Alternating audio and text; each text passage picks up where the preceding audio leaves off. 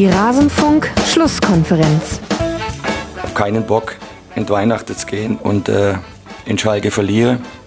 Deshalb heißt es für uns, mh, das Spiel wegmachen, positive mitnehmen von der Köpfe her, schauen, ob wir es kräftemäßig hinkriegen und dann alles tun in Schalke, dass wir uns den Punkt mindestens zurückholen, den wir heute leider liegen gelassen haben, weil wir zu viele Torchancen vergeben haben. Extrem schwer zu spielen. Ich bin selber am Spielvertrag gestanden, ich bin selber kaum hinterherkommen mit dem Schauen. Aber bei uns, bei meine dann auch nicht mehr. Und das ist sehr erfreulich. Dankeschön. Ja, das war schwer heute.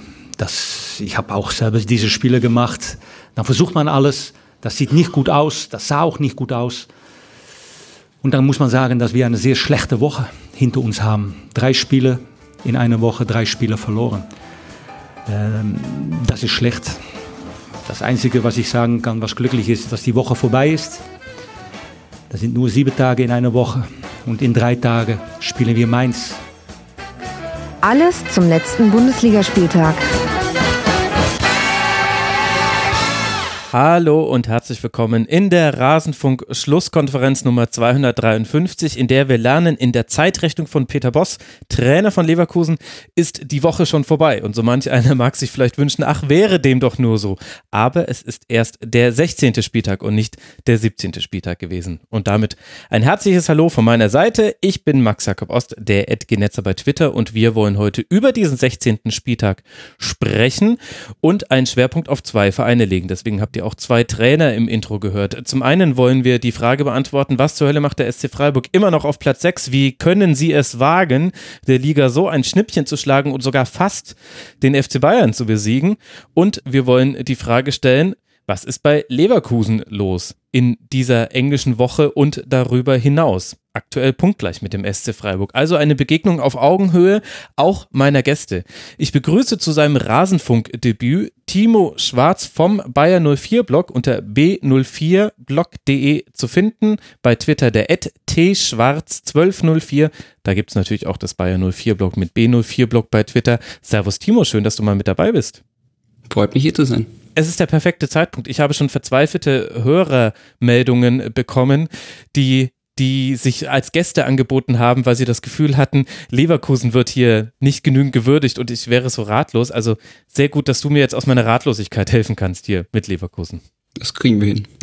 ja, oh, jetzt, bin ich, jetzt bin ich gespannt. Das haben nämlich schon andere probiert.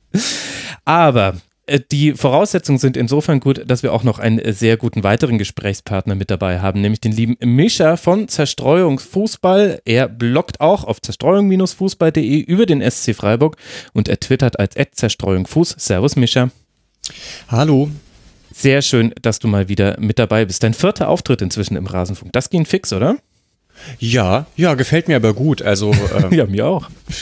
Gerne, gerne so weiter, ja. Ja, sehr gut. Da hast du mir jetzt eine Tür aufgemacht, die du nicht so schnell wieder zubekommen wirst. Aber das werden wir dann in den kommenden Monaten feststellen.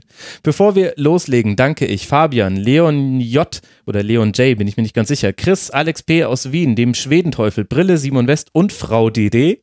Wahrscheinlich nicht die Frau DD, aber trotzdem herzlichen Dank. Sie alle sind Rasenfunk-Supporterinnen und Supporter, helfen, dass der Rasenfunk Paywall, Sponsoren und das dritte habe ich gerade vergessen, frei ist. Es ist eine englische Woche auch für den Max vom Rasenfunk. Also wir sind halt Hörerinnen und Hörer finanziert. Herzlichen Dank für eure Unterstützung. Auch für alle diejenigen, die unter kiosk.rasenfunk.de sich Rasenfunk Merch gekauft haben. Da geht ja dann auch ein kleiner Teil als Unterstützung an den Rasenfunk. Und das sorgt ja unter anderem dafür, dass man sich, oder in dem Fall bin dann mit Mann ich gemeint, ich mir die Nächte um die Ohren schlagen kann, um eben so eine englische Woche nachzuverfolgen und daraus dann eine Sendung zu stricken. Immerhin war es eine englische Woche, in der sehr, sehr viel Überraschendes passiert ist. So würde ich mich jetzt schon mal festlegen. Und da beginnen wir gleich mit einem Spiel, das vielleicht der kleine Höhepunkt in dieser Kategorie war, in der Überraschungskategorie. Werder Bremen bekommt eine 0 zu 5 Rutsche gegen Mainz 05 und das zu Hause. Nach 19 Minuten liegt Bremen schon mit 0 zu 3 zurück. Am Ende steht es dann eben, wie gesagt, 0 zu 5 nach dreimal Toren von Quaison, einem Eigentor von Pavlenka und einem Welcome-Back-Treffer von Mateta. Misha, was ist da los in Bremen? Das ist eine sehr gute Frage, ähm, die jetzt auch nicht ganz so leicht zu beantworten ist, aber ich habe mal eine These. Also ähm, na, das Spiel begann ja irgendwie so, dass Mainz äh, schon vor dem 0 zu 1 ein, zwei ganz gute Balleroberungen im Mittelfeld hatte, mhm. die dann nicht so ganz perfekt ausgespielt hat. Dann kam Bremen so rein, hatte diese Chance mit Osako und dann kassiert Bremen ziemlich leicht das 0 zu 1, so eine Ablage von Schalay, Steckpass, Tor.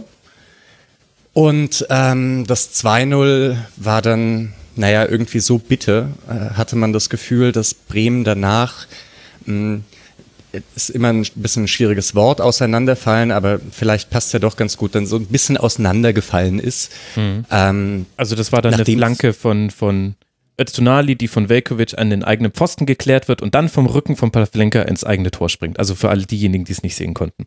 Ja, ein Kunstwerk eigentlich, ja. Mhm. Ähm, und ähm, dann, also normalerweise, wenn dann so ein Team anfängt, also dass so ein paar Mechanismen eigentlich überhaupt nicht mehr greifen, ist es ja so, dass sich dieses Team dann hinten reinstellt und den Ball rausbolzt.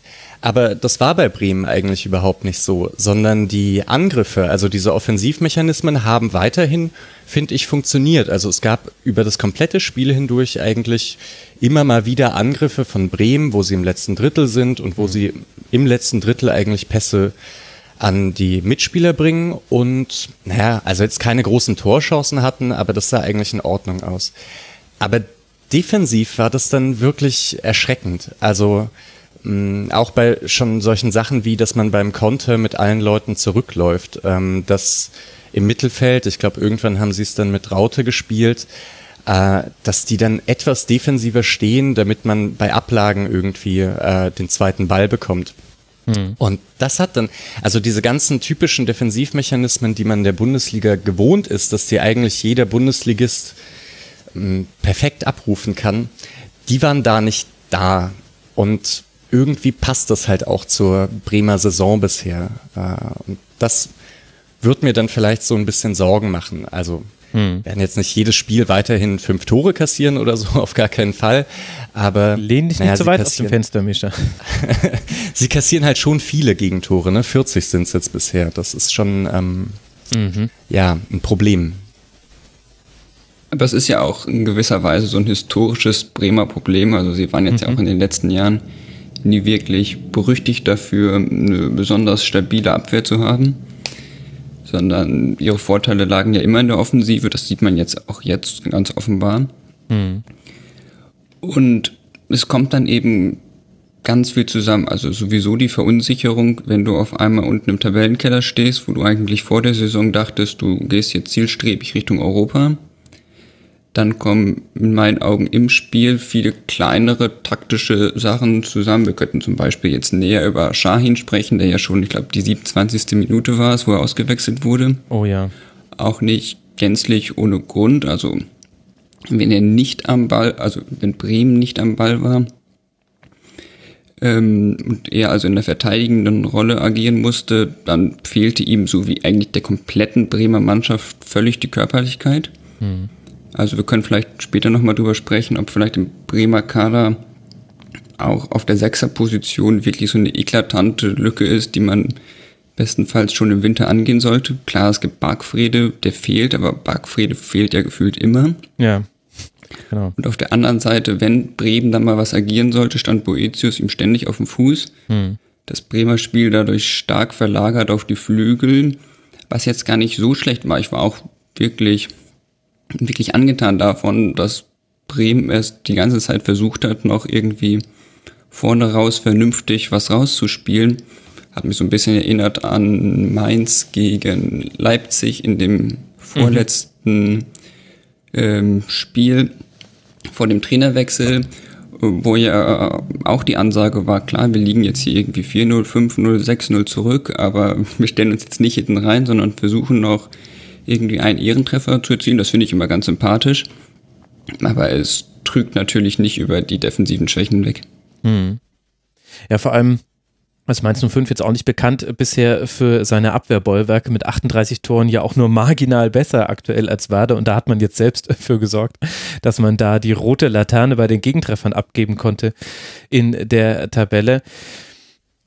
Also das ist jetzt von beiden nicht die Kernkompetenz. Ich finde, was mich in dem Spiel tatsächlich erstaunt hat, war, man wusste, dass die Lage kritisch ist bei Werder. Vielleicht wusste man das als Außenstehender auch noch ein bisschen mehr als tatsächlich die vor Ort Handelnden. Es kann sein, dass der intern anders gesprochen wurde als extern, aber man hat sich dann mit gewissen Zitaten, wie halt zum Beispiel, naja, bis, bis Weihnachten ist es jetzt noch Abstiegskampf, vielleicht nicht unbedingt einen Gefallen getan. Was mich aber sehr gewundert hat, war, dass das im Grunde alles gefehlt hat. Also, dass wir jetzt, wir könnten jetzt ohne Probleme, glaube ich, 45 Minuten allein über die Probleme von Werder sprechen. Und zwar von ganz hinten anfangen. Also Pavlenka hatte jetzt auch nicht den besten Tag und das äh, ist jetzt auch nicht komplett singulär, dieses Ereignis, sondern auch in den letzten Spielen hat sogar auch Pavlenka angefangen zu wackeln. Du könntest die Verteidigung durchgehen, da könnte man ganz viel über das Duell von Augustinsson gegen Öztunali sprechen, was fast nicht als Duell zu bezeichnen ist, vor allem in der ersten Halbzeit, wie ich finde. Über Michael Lang sowieso. Schahin hast jetzt gerade schon angesprochen. Und dann aber auch die Spielidee. Und das finde ich ist das, ist das, wo ja ihr beide jetzt im Grunde auch angesetzt habt. Also wo Mischa sagt, naja, normalerweise stellen sich dann Mannschaften hinten rein und fangen an zu bolzen. Das liegt halt Werder nicht, das können sie vielleicht auch nicht. Und du hast es jetzt ja gerade auch angesprochen, Timo. Und da habe ich tatsächlich das Gefühl, dass noch der viel ärgere Ärger, oh Gott, das viel größere Problem für Werder liegt, weil die Spielidee nämlich im Grunde in dieser kompletten Saison in Abwesenheit von Füllkrug nicht gut war. Und das zeigt sich jetzt besonders deutlich, weil die Spielidee immer dann gut ist, wenn du Rashica tief schicken kannst, das heißt in Umschaltsituationen. Die Umschaltsituation hast du nicht hast du in der Regel nicht mehr, wenn du 0 zu 1 hinten liegst. Das passiert aber Werder Bremen sehr, sehr häufig in dieser Saison. Und der Plan B sind dann Flanken, Flanken, Flanken. Und es geht jetzt nicht nur darum, dass ich keine Flanken mag. Vielleicht ist es aber auch einer der Gründe, warum ich keine Flanken mag, weil das halt einfach leicht zu verteidigen ist für den Gegner. Und Mainz ist sehr gut in der Flankenverteidigung. Die haben gegen, ja, nee, Düsseldorf war andersrum da. Düsseldorf gut verteidigt gegen Mainz bis auf eine Flanke. Ähm, aber äh, Mainz macht das gut. Mit Nia KT und Hack hat interessanterweise wieder äh, gespielt. Die haben das gut gemacht und vor allem die haben auch den Rückraum gut abgedeckt. Und damit war im Grunde dann Werder seines einzigen Mittels beraubt und so wenig braucht es, um Werder Bremen zu, im Dezember 2019 komplett aus dem Spiel zu nehmen. Dass es dann 5-0 wird, ist dann im Ergebnis bitter, aber auch nicht unverdient. Und dann kann man quasi von Bremer Seite fast schon ein, ein Siegel auf dieses Spiel machen und hoffen, dass dieses Siegel nie gebrochen wird und da irgendwelche alten Geister rauskommen, weil das war einfach ein, ein fürchterlicher Abend. Nachmittag, Abend. ja. Auf dann, Was ich ja. wirklich erschreckend fand, ähm, ich habe dann mal in die Field-Interviews, mache ich sonst nicht, aber wenn man mal am Rasenfunk ist, kann man mal eine Ausnahme machen. Danke. Aber es hat sich in diesem Falle wirklich gelohnt, da reinzuschauen, insbesondere die von David Klaassen und Frank Baumann würde man jetzt irgendwie so eine schriftliche Version davon lesen, dann käme sowas wie heraus, ja, Frank Baumann spricht dem Trainer das vollstes Vertrauen aus, wo man denkt, ja, klar, logisch, was soll er denn jetzt sonst anderes tun? Aber in der realen Version wirkten die ernsthaft, authentisch, angeschlagen und völlig ahnungslos. Hm. Also es war jetzt nicht so ein bisschen ein beschönigendes, ach, dazu kann ich sagen, wissen wir auch nicht, sondern also das ging denen wirklich nahe und es schien mir wirklich nicht so, als hätten die einen Hauch eine Ahnung, wie sie jetzt weiter verfahren sollen. Ja, ich kann das sogar auch ein bisschen nachvollziehen, weil ich sehe jetzt auch nicht den Hebelpunkt, in dem man so ganz klar ansetzen könnte. Ähm, auch, das hast du ja angesprochen, weil der Kader halt so ist, wie er ist. Und äh, diese Möglichkeit, die jetzt beispielsweise gerade Hertha hat, ähm, mit Klinsmann und Nuri sich dann eben im 4-4-2 oder 4-1-4-1 hinten reinzustellen und dann über Dilrosun und so weiter zu kontern. Mhm. Die hat Bremen halt deswegen nicht, weil sie, also ich wüsste nicht, wie stabil Bremen im 4-4-2 äh, und sauber verschieben ist. Also sehr da, guter Punkt, ja. Da, da, also diese, diese Kader passt halt zu der Spielidee von Kofeld und deswegen ähm, weiß ich jetzt auch nicht, ob das was bringen würde, ähm, irgendeinen anderen Trainer zu holen, der erstmal so die, die Basics reinbekommt. Der Kader passt zu Kofeld, Kofeld passt dann irgendwie auch zu Bremen. Und ähm, dann ja, aber das macht es natürlich nicht leichter. Ne? Also äh, dann steht man halt einfach nur da und hofft darauf, dass diese Spielidee irgendwann funktioniert äh, und kann an Details arbeiten, dass man mal nicht in jedem Spiel ein Standard-Gegentor bekommt ähm, und vielleicht ein, zwei Tore mehr macht. Aber es ist halt wahnsinnig schwierig, wenn man in jedem Spiel, außer gegen Paderborn, äh, zwei, drei Gegentore bekommt. Jetzt so auf die letzten fünf, sechs Spiele. Ähm, mhm äh, geschaut und naja, man erzielt halt nicht, also gerade momentan erzielt Bremen nicht in jedem Spiel selber eben zwei, drei Tore. Und auf der anderen Seite haben wir mit Mainz 05 aber eine Mannschaft, die ja jetzt hier auch dann nicht untergehen darf, denn das ist ja jetzt auch kein einmaliges Erlebnis gewesen, dass man auswärts überraschend vielleicht für viele sehr, sehr deutlich gewinnt. Also wir erinnern uns alle an diesen 5 zu 1 Sieg in Hoffenheim in Unterzahl. Dann hat man äh, zu Hause gegen, gegen Frankfurt äh, gewonnen. Das war dann ein besonderes Spiel, Montagabendspiel. Vielleicht erinnert sich der eine oder andere noch und die ein oder andere. Und jetzt eben dieses 5 zu 0 in Bremen. Und ich hatte das Gefühl, dass Mainz 05 nicht nur genau wusste, was es tun muss, um Werder aus dem Spiel zu nehmen, nämlich unter anderem mit einem sehr körperlichen Mittelfeld, also dass du Fernandes aus der Verteidigung wieder vorziehst auf die Sechs, stellst ihm einen Kunde daneben, Boetius kümmert sich um Schahin, der sich diesmal hat auch nicht abkippen lassen im äh, Spielaufbau. Und dann gehst du halt, also du, du nimmst halt einfach, es jetzt hört sich wie eine doofe Floske an, aber äh, du nimmst jeden Zweikampf an. Also es ist eine Floske, ich kann es aber wenigstens noch mit einer Statistik stützen. Von 18 Tackling-Versuchen hat Mainz nur vier verloren. Und im Gegenzug, Werder hat von 23 Tackling-Versuchen 11 verloren. Also das meine ich damit. Wenn Mainz im Zweikampf war und sie sind häufig in die Zweikämpfe reingekommen, dann haben sie den auch gewonnen. Und zwar sowohl die Defensiv-Zweikämpfe als auch die Offensiv-Zweikämpfe. Und das war in Anführungszeichen schon alles, was man gegen Werder machen musste. Aber das schon möchte ich jetzt relativieren. Ich finde, dass Mainz das auch bis zur Perfektion hin ausgenutzt hat. Also die, die Ausüben, also es war einfach ein sehr, sehr, sehr guter Auftritt von Mainz 05, den ich nach diesem 0 zu 4 zu Hause gegen Dortmund, was so leblos war und so passiv, hätte ich das nicht erwartet. Und da muss ich auch sagen, also Respekt, dass das Trainerteam und Mannschaft gemeinsam so hinbekommen haben, das ist ja auch keine einfache Situation äh, gerade in Mainz. Absolut nicht. Du hast natürlich immer bei solchen großen Niederlagen das Problem bei der Einschätzung des Gegners, also der ja. Mannschaft, die gewonnen hat, dass man nicht so richtig gut einschätzen kann, wie viel Anteil von diesem Spiel liegen jetzt auf Bremer Seite, wie viel auf Mainzer.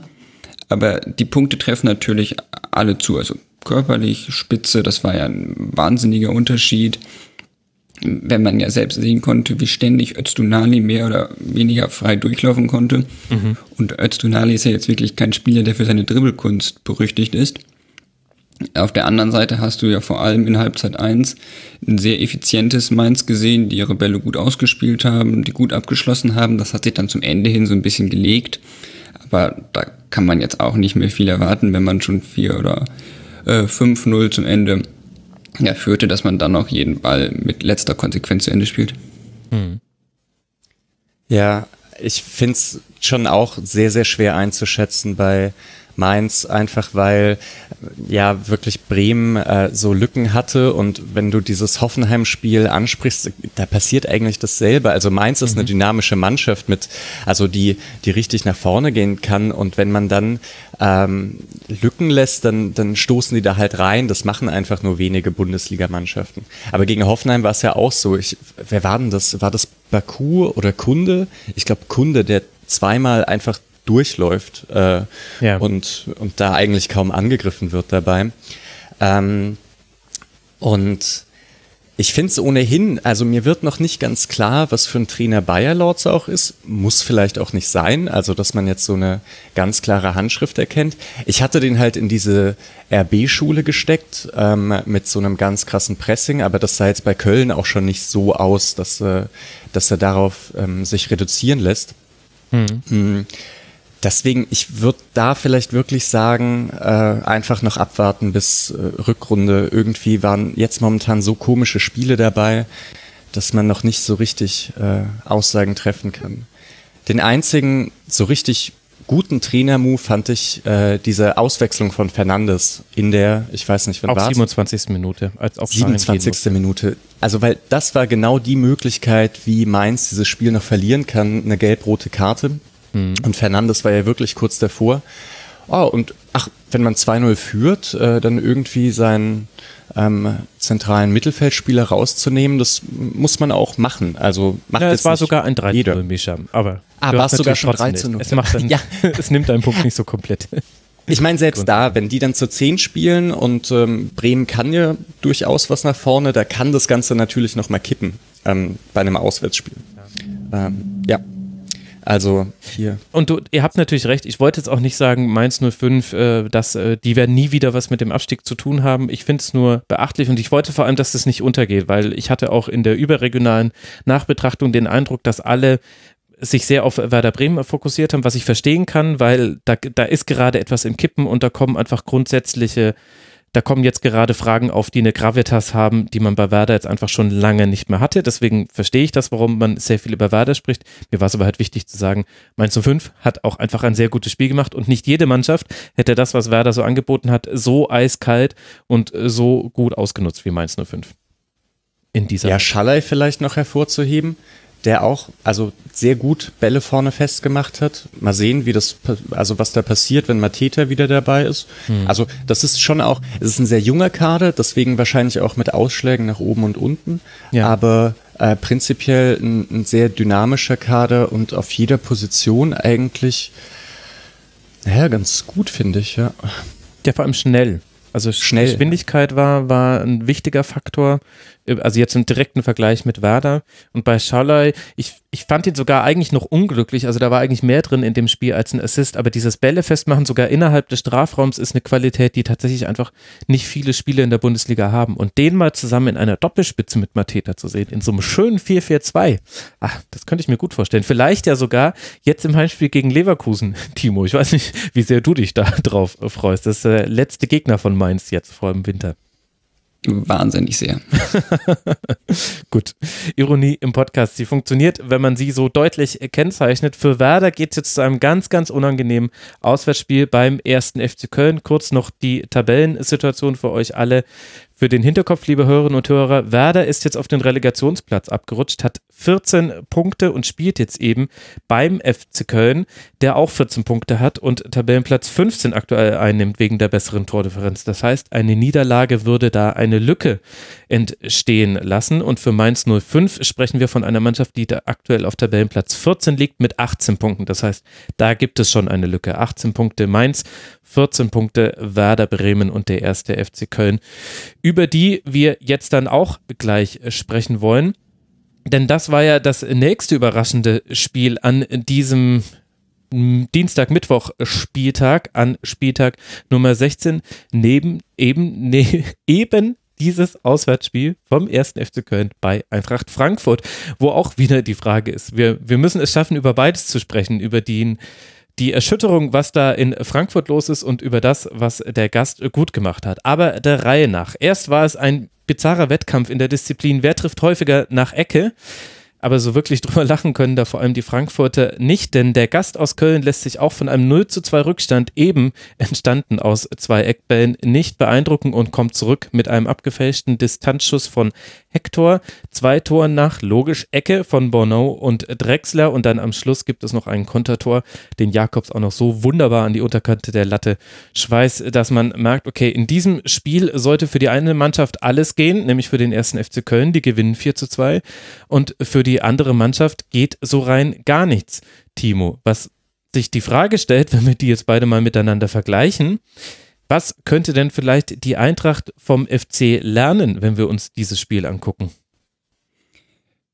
Naja, erstmal vielleicht tatsächlich, und das ist jetzt ein sehr überraschender Punkt, wenn man das Gewinnen. zu Köln sagt, die Ruhe. Ah, ja. Eintracht Frankfurt kann die Ruhe von Köln lernen. Ich hätte jetzt Das muss man sich auf der nicht gedacht, Zunge zergehen lassen, ja. dass ich diesen Satz jemals in meinem Leben sagen würde. Denn ich war ja schon überrascht. Also Köln kommt ja wirklich, die waren ja ab, vorher völlig abgeschlagen, kommen dann mit diesem Derby-Sieg nach Frankfurt. Man kann sich, ich habe mir vorher schon die Frage gestellt, wie nehmen sie das jetzt mit? Und Sie haben es dann so mitgenommen, wie ich es jetzt erstmal zuerst gar nicht gedacht hätte, indem sie 1-0 hinten liegen, indem sie 2-0 hinten liegen. Mhm. Und sie sind dann eben nicht auseinandergefallen, sondern haben zunehmend klug weitergespielt. Und zunehmend klug weiterspielen ist ein Attribut, was auf Eintracht Frankfurt in diesem Spiel auf keine Art und Weise zutrifft. Also man führt 2-0 zu Hause gegen Köln und lässt sich dann doch noch später völlig verdient so hinten reindrücken. Das ist jetzt so der erste Punkt, wo ich sagen würde, das kann tatsächlich Eintracht Frankfurt von Köln lernen. Mhm. Äh, kluge Weiterspielen. Da würde ich gern direkt anschließen mit dem Nicht-Auseinanderfallen bei Köln, ähm, weil mir manchmal so ein bisschen sehr negativ über Köln gesprochen wurde, was jetzt diese Saison, also den Saisonverlauf bisher anging und ähm, da irgendwie fast schon dann so Vergleiche gezogen wurden zum HSV oder zu Stuttgart in den Saisons davor oder vielleicht habe auch nur ich die in meinem Kopf gezogen. Aber also wenn man das vergleicht, dann fand ich es halt schon auffällig, dass Köln in keinem Spiel wirklich mh, mm, dann nichts mehr auf die Reihe bekommen hat. Also selbst wenn sie viele Spiele hintereinander verloren haben, hatte man immer das Gefühl, na, prinzipiell passt es schon. Es reicht halt äh, so ein bisschen nicht dafür, dass sie mal einen Punkt holen oder äh, mit Glück gewinnen oder sowas. Mhm. Mm. Und naja, dass sich das jetzt vielleicht gerade gegen Ende der Hinrunde dann so äh, bemerkbar macht, vielleicht auch, weil die anderen Teams so ein bisschen mehr Probleme mit äh, Konditionen und sowas haben. Mhm. Mm, ja, finde ich jetzt nicht ganz so überraschend. Äh, auch wenn dann das Zustandekommen äh, dieses ganzen Ergebnisses schon komisch ist. Also vier Tore nach Ecke in einem Spiel ist, ja, ist halt wirklich ein Sonderfall. Kondition bietet sich natürlich immer an, wenn man dran, darüber zu sprechen, wenn man denkt, dass das ja jetzt schon das 30. Pflichtspiel dieser Saison für Eintracht Frankfurt war und ja. viele Spieler davon haben viele Spiele davon gemacht. Auf der anderen Seite, also physisch fand ich Eintracht Frankfurt gar nicht so schlecht, dass ich jetzt gedacht hätte, die sind jetzt irgendwie total müde. Das hat sich dann eher im Kopf gezeigt. Hm. Aber auch zum Beispiel die Probleme, sie spielen jetzt schon seit einiger Zeit hinten mit einer Dreierkette, die auch, wie ich finde, nicht besonders klug immer nach vorne und nach hinten geschoben hat. Hm. Das ist jetzt in erster Linie ja auch kein physisches Problem, sondern eins von der Einstellung, eins von der mentalen Stärke, ja, das finde ich ist auch ein ganz interessanter Punkt. Also klar, klar spielt Physis eine Rolle, sowohl in den Beinen als auch im Kopf, aber ich finde auch, dass das System von Eintracht Frankfurt, das funktioniert in einer gewissen Intensität und mit einem gewissen Einsatz, den du dafür fährst. Und deswegen ist es besonders, besonders wichtig bei einer Mannschaft wie der Eintracht, dass du eben eine hohe Grundphysis hast und eine gute konditionelle Verfassung. Ich finde, dass aber ansonsten dieses System ganz, ganz viele Schwächen hat die man, wenn man ehrlich ist, auch schon gesehen hat. Und zwar auch, auch schon in der letzten Rückrunde immer mal wieder gesehen hat. Also, dass du eben einfach über die Flügel angreifbar bist, wenn die sehr offensiv ausgerichteten Außen, wenn die nicht richtig zurückrucken. Das, das hast du gegen Köln so oft gesehen, das war fast schon war fast schon eine Parodie seiner selbst. Wie oft da im Rücken von Chandler, im Rücken von Kostic irgendein junger, flinker Kölner wieder weggelaufen war und anspielbar war. Und ich fand, dass Köln das sogar, da hat Köln doch wahnsinnig viel liegen lassen, auch schon äh, in der ersten Halbzeit, noch bevor Hector das Tor geschossen hat. Da gab es drei Konter, wo es dreimal so war, dass auf der rechten Seite Schmitz völlig frei durch war. Kostic war einfach nicht mitgegangen, aus welchen Gründen auch immer. Rode konnte nicht rausrücken und helfen. Und der Pass kam einfach nicht an. Also man hätte das auch noch früher aufdecken können, diese Schwäche im, im Spiel. Und da finde ich, dass, dass eben das System aktuell nicht funktioniert, weil eben da gewisse ganz wichtige Komponenten fehlen. Und dann finde ich schon eine legitime Frage zu stellen, warum spielt man dann noch in diesem System? Also hätte es dann vielleicht nicht auch Alternativen gegeben, wohl wissend, dass das auch schon mal fürchterlich schiefgegangen ist. Also Timo wird sich noch sehr gut daran erinnern, wann Adi Hütter mal mit einer Viererkette gespielt hat. Das war nämlich in Leverkusen. Das war kein gutes Spiel. Was war es? Ein 1 zu 6? Ein ja, genau. Ja, genau, das war in der letzten Rückrunde. Also ja, klar, ist auch schon mal schiefgegangen. Aber in diesem Spiel hat sich das so angedeutet und das war so zu spüren, was da gerade in der Statik dieses Spiels passiert, auch mit der Herausnahme von Rode, das kommt auch noch mit dazu, dass es mich schon gewundert hat, dass als dann gewechselt wurde, war es dann wiederum fast, ja, also dann, dann kam Endika für Paciencia beim Stand von 2 zu 1, wo man das Gefühl hatte, gleich muss das 2 zu 2 fallen, weil im Grunde war von der Eintracht nichts mehr zu sehen. Und das hat aber eigentlich noch mehr Instabilität reingebracht. Also nicht mal dieser nach außen hin sehr leicht zu kritisierende Wechsel, weil du bringst eben einen Abwehrspieler für einen Stürmer und damit sendet man ja ein Signal auf die Ränge und auf den Rasen. Aber nicht mal das hat zu mehr Stabilität geführt. Das fand ich schon, also da habe ich mich verwundert am Kopf gekratzt. Und da stellen sich Fragen, finde ich. Und gehst du mit dem genau entgegengesetzten Signal, indem er ja beim Stand von 2 zu 3 dann als er Drexler rausnahm, mir eben keinen Defensivspieler brachte, sondern Tirode. Ja, genau, zum Beispiel. Oder eben halt auch, auch die, die Einwechslung von Keins. Also Keins hat auch schon das letzte Mal nach seinen Einwechslungen äh, für viel Betrieb gesorgt. Aber dass da, also Markus Gistol hat schon auch Mut bewiesen in diesem Spiel. Also er hat auf die sehr jungen Kräfte vertraut, die eben dieses Derby gegen Leverkusen gewonnen hat, haben, wo aber auch nicht jetzt alles ganz, ganz goldig und rosig war. Also das war schon eine mutige Entscheidung zu sagen, nein, wir treten im Grunde jetzt genauso nochmal in Frankfurt an und hat dann aber genau auch diesen, diesen Mut in den Einwechslungen bewiesen. Und angeführt wurde der FC für mich von dem Hector, der, also ich, vielleicht war das das stärkste Spiel von Hector in dieser Hinserie. Ich fand, das war jetzt nicht nur wegen des Tores und der Art und Weise, wie das entstanden ist, aber der hatte so oft Aktionen, wo er diese riesigen Räume im Mittelfeld von Frankfurt einfach genutzt hat und er hat immer was Sinnvolles damit gemacht und äh, er war wahnsinnig, also er war er war für mich so ein bisschen das Sinnbild für Köln in diesem Spiel. Ähm, er, hat, er hat die meisten Schüsse abgegeben, könnte man jetzt auch die Stimme kritisieren, aber wollen wir es mal positiv für Hector sehen. Er hat zwei Torschussvorlagen gegeben, er hatte die meisten Ballkontakte, er hatte eine 85-prozentige Passquote in dieser wichtigen Position, in der er gespielt hat. Ich meine, zwischenzeitlich war der eher Achter als, als äh, Doppel-Sechs. Er hat sieben Tacklings gewonnen, das waren die meisten aller Spieler auf dem Feld. Er ist zwölf Kilometer gelaufen, die zweitmeisten Kilometer.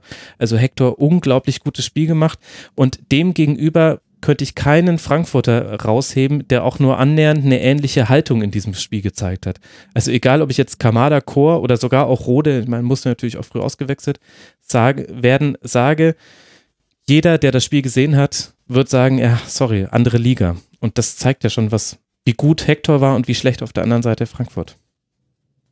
Aber kommt man da dann nicht dennoch zu Dingen wie, naja, also einmal Konditionen, obwohl ich auch, also ich gebe schon auch zu, Frankfurt bekommt immer noch Intensität ins Spiel, aber eben nicht mehr so stark wie am Anfang zur Saison oder in der letzten Saison bis zur Endphase. Das ist das eine und das andere ist ähm, mit der Frage nach dem System man kann's, also man kann halt nichts anderes einüben. Also die fangen ja, ich ja, weiß nicht, wann die Punkt. angefangen haben, ähm, da äh, ja ihre Ende Juli also, ging's los. Mit, genau, mit Ende Juli ging's los. Ähm, drei wesentliche Faktoren brechen weg. Äh, man hat keine Vorbereitung, eigentlich irgendwie was Neues einzuüben. Man kann das nie nachholen, weil man ständig äh, in der Dreifachbelastung spielt und ähm, muss dann halt ein bisschen mehr rotieren als letzte Saison, auch ähm, weil naja, weil man letzte Saison ja auch schon am Ende gemerkt hat, dass man nicht äh, 55 Spiele in einer Saison mit der Koste auf rechts spielen kann. Hm, deswegen ist halt dieses System beibehalten vielleicht auch ganz gut für einen Chandler, der dann reinkommt, der das mhm. wahrscheinlich vom Training recht gut kennt. Also irgendwie ist das für mich alles erklärbar, auch einfach weil, äh, naja, ohne die drei da vorne ist äh, Frankfurt vom Kader her eine bessere Mittelfeldmannschaft, würde ich sagen. Aber eine bessere Mittelfeldmannschaft mit so vielen Spielen rutscht halt ab. Also da ist, da sehe ich jetzt noch kein, mh, hm, noch kein ganz großes Problem. Ich glaube auch nicht, ja. dass die, also ist ja auch nicht schlimm. Also Jetzt werden die halt Zehnter diese Saison und äh, das sagst dann, du so. ich höre, wie ja, Leute wenn sich man sich draußen winden in der Sekunde, in der sie das hören. Normalerweise lachen die Leute in der U-Bahn bei Podcasts. Bei uns winden sie sich schmerzverzerrt und liegen in embryonaler Haltung irgendwann am U-Bahn-Boden. Ja, aber wenn man sich den Kader anschaut, ist es und und dann diese Doppelbelastung mh, mm, hat, dann ist es doch irgendwie okay, oder? Also wenn man den Kader jetzt vergleicht mit mit Leverkusen, mh, mm, die Ja, das halt eher gewohnt sind oder mit Wolfsburg. aber die Art und Weise ist, glaube ich, in Frankfurt wichtiger als an anderen Bundesliga-Standorten, weil bei Frankfurt eben schon ein, ein besonderes Ping-Pong zwischen den Rängen und dem Platz stattfinden kann. So ähnlich Stimmt, aber diese Energie, Bremen auch die zum kommt, Beispiel. also Ja. die sieht man der Mannschaft ja an. Also es ist ja immer noch ein sehr physisches Spiel. Also obwohl die nicht mehr können, hauen die immer noch alles rein und so weiter. Da haben die Fans doch ihre ganzen eigentlich so positiven Sachen. Nur es funktioniert halt nicht mehr so wie vorher. Ähm, nee, dass man als Fan da jetzt momentan in der Situation äh, das jetzt nicht so toll findet, weil man halt aus den letzten sechs Spielen nur einen Punkt geholt hat, äh, das, das versteht jeder. Also ähm, das ist, also egal mh, welche Erwartungen man hat, äh, sechs Spiele in Folge nicht gewinnen, ist, ist doof. Ne? Ja. Und sechs Spiele nicht gewinnen ist ja das eine, sechs Spiele auf einen Treffer aus dem Spiel heraus warten ist ja das andere. Oh ja. Also es ist ja schön und gut, dass Hinteregger per Fuß per Ecke treffen kann in der sechsten Minute. Es ist super schön, dass für Frankfurt jetzt, dass Hinteregger auch in der zweiten Minute, als Bono sich verschätzte, auch gut mit dem Kopf köpfen kann. Ähm, aber es tröstet ja nicht darüber hinweg, dass aus dem Spiel eben kaum Chancen kreiert werden.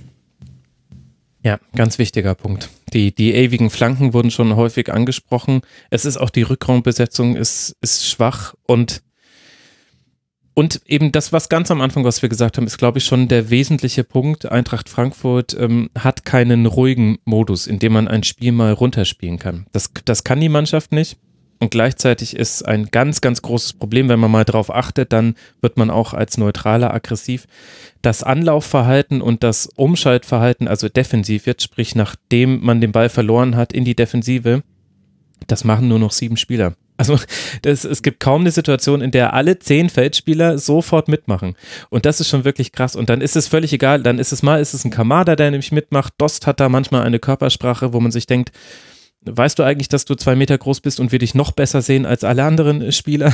Ähm, Paciencia, äh, Paciencia äh, würde ich da so halb rausnehmen, der, der, der hat immer den Willen, aber der steht manchmal halt auch in Räumen, wo man sich denkt, meine Güte, also was, was, was hast du denn jetzt, also was willst du denn jetzt hier? Also jetzt komm bitte zurück, du musst jetzt den anderen helfen, du musst jetzt bitte auf dem Flügel helfen, da seid ihr anfällig. Und das ist halt, glaube ich, auch noch ein Riesenproblem. Und da kann, da kann man dann die Fragen stellen, ist das Aufgabe des Trainers, ist das äh, Kaderzusammenstellung, ist das fehlendes Training, ist das fehlende Einstellung? Ist nicht zu beantworten von, von außen, aber es ist zu beobachten, dass das etwas ist, was schon, was schon jetzt länger zu sehen war in dieser Saison und worauf nicht reagiert werden konnte, ich, weil es im Grunde dann auch egal war, wer gespielt hat. Man konnte es quasi immer wieder bei Spielern sehen und vor allem bei Spielern, die noch nicht so lange bei Eintracht Frankfurt sind. Das, die, diesen einen Punkt würde ich schon noch machen wollen. Das fällt mir vor allem bei Spielern auf, die jetzt gekommen sind oder zurückgekehrt sind, wie Kamada, die vielleicht auch einfach aus der Erfahrung der letzten Saison, dadurch, dass sie die nicht gemacht haben, nämlich dass es quasi nur funktioniert, wenn es alle tun und ansonsten wird es schmerzhaft für Frankfurt und das hat man ja in der letzten Saison auch in einigen Spielen zu spielen bekommen. Die haben sie nicht gemacht und vielleicht ist das dann auch einer der Gründe, warum da nicht alle genau mit dem gleichen Kenntnisstand oder mit der gleichen Haltung in die Partien gehen. Jetzt spekuliere ich ein bisschen, aber es ist so ein bisschen mein Gefühl, ehrlich gesagt. Also ich würde den, wirklich den Hauptpunkt aufs Training setzen, weil die ja auch gefühlt seit zwei Jahren nicht mehr trainiert haben, sondern eigentlich nur regeneriert. Hm. Ähm, auch da würde vielleicht eben eine Saison ohne Europa mal äh, ganz gut tun. Und dieses, dass man nie zusammen trainiert, ist halt für eine, für eine Mannschaft wie Bayern, die seit äh, zehn Jahren zusammenspielt, kein Problem. Da sind halt Mechanismen irgendwie da. Ähm, aber naja, halt für eine Mannschaft, die, also denen dann einiges wegbricht, ähm, dann irgendwie wahrscheinlich drei Sperren durch rote Karten hat und ähm, dann keinen Lauf hat, da ist es dann ja äh, wirklich ein Problem. Aber dass es für Frankfurt einfacher wird ohne Europa ist ja auch etwas, was man in Frankfurt auch nicht hören möchte und auch völlig zu Recht. Also einerseits Ja, ja. natürlich, einerseits natürlich für die Fans, weil man möchte natürlich lieber Europa spielen, als nicht in Europa zu spielen. Auf der anderen Seite natürlich auch, weil natürlich große finanzielle Hürden damit verbunden sind. Und natürlich, also jetzt war es ja schon so, dass selbst mit Europa Frankfurt ja viele Spieler weggebrochen sind. Also Sebastian Haller, Luka Jovic, Ante Ribic, die jetzt übrigens nur mal so als Side-Fact jetzt genauso viele Saisontore haben wie Martin Hinteregger. ähm, Aber wenn du natürlich nicht Europa spielst, dann besteht diese Gefahr natürlich noch in ganz besonderer Art und Weise. Und dann redet man vielleicht in einem Jahr nicht davon, dass Eintracht Frankfurt jetzt eben nicht ins Spiel kommt, weil sie eben viel zu wenig Möglichkeiten haben, mal irgendwas zu trainieren, auch mal was anderes zu trainieren, um mehrere Möglichkeiten zu haben, sondern dann spricht man von einem großen Umbruch in Frankfurt und dass die Spieler damit noch nicht so besonders gut klarkommen. Also dann verschiebt sich ja auch das Problem. Von daher, das kann nicht die Lösung sein. Ja. Aber was ist denn, also vielleicht wirklich nochmal der Kader. Ich, ich sehe da halt Kostic als äh, wirklich ähm, super herausstechenden Spieler hinter Egger und Trapp. Ähm, und also die anderen Spieler sind gut, das möchte ich gar nicht sagen, aber die anderen Spieler sind jetzt auch nicht äh, von der Marke, dass jetzt sich unbedingt ein Top-Bundesligist oder, oder ein Top-Team aus Europa sich ähm, da halt irgendeinen davon unbedingt schnappen möchte.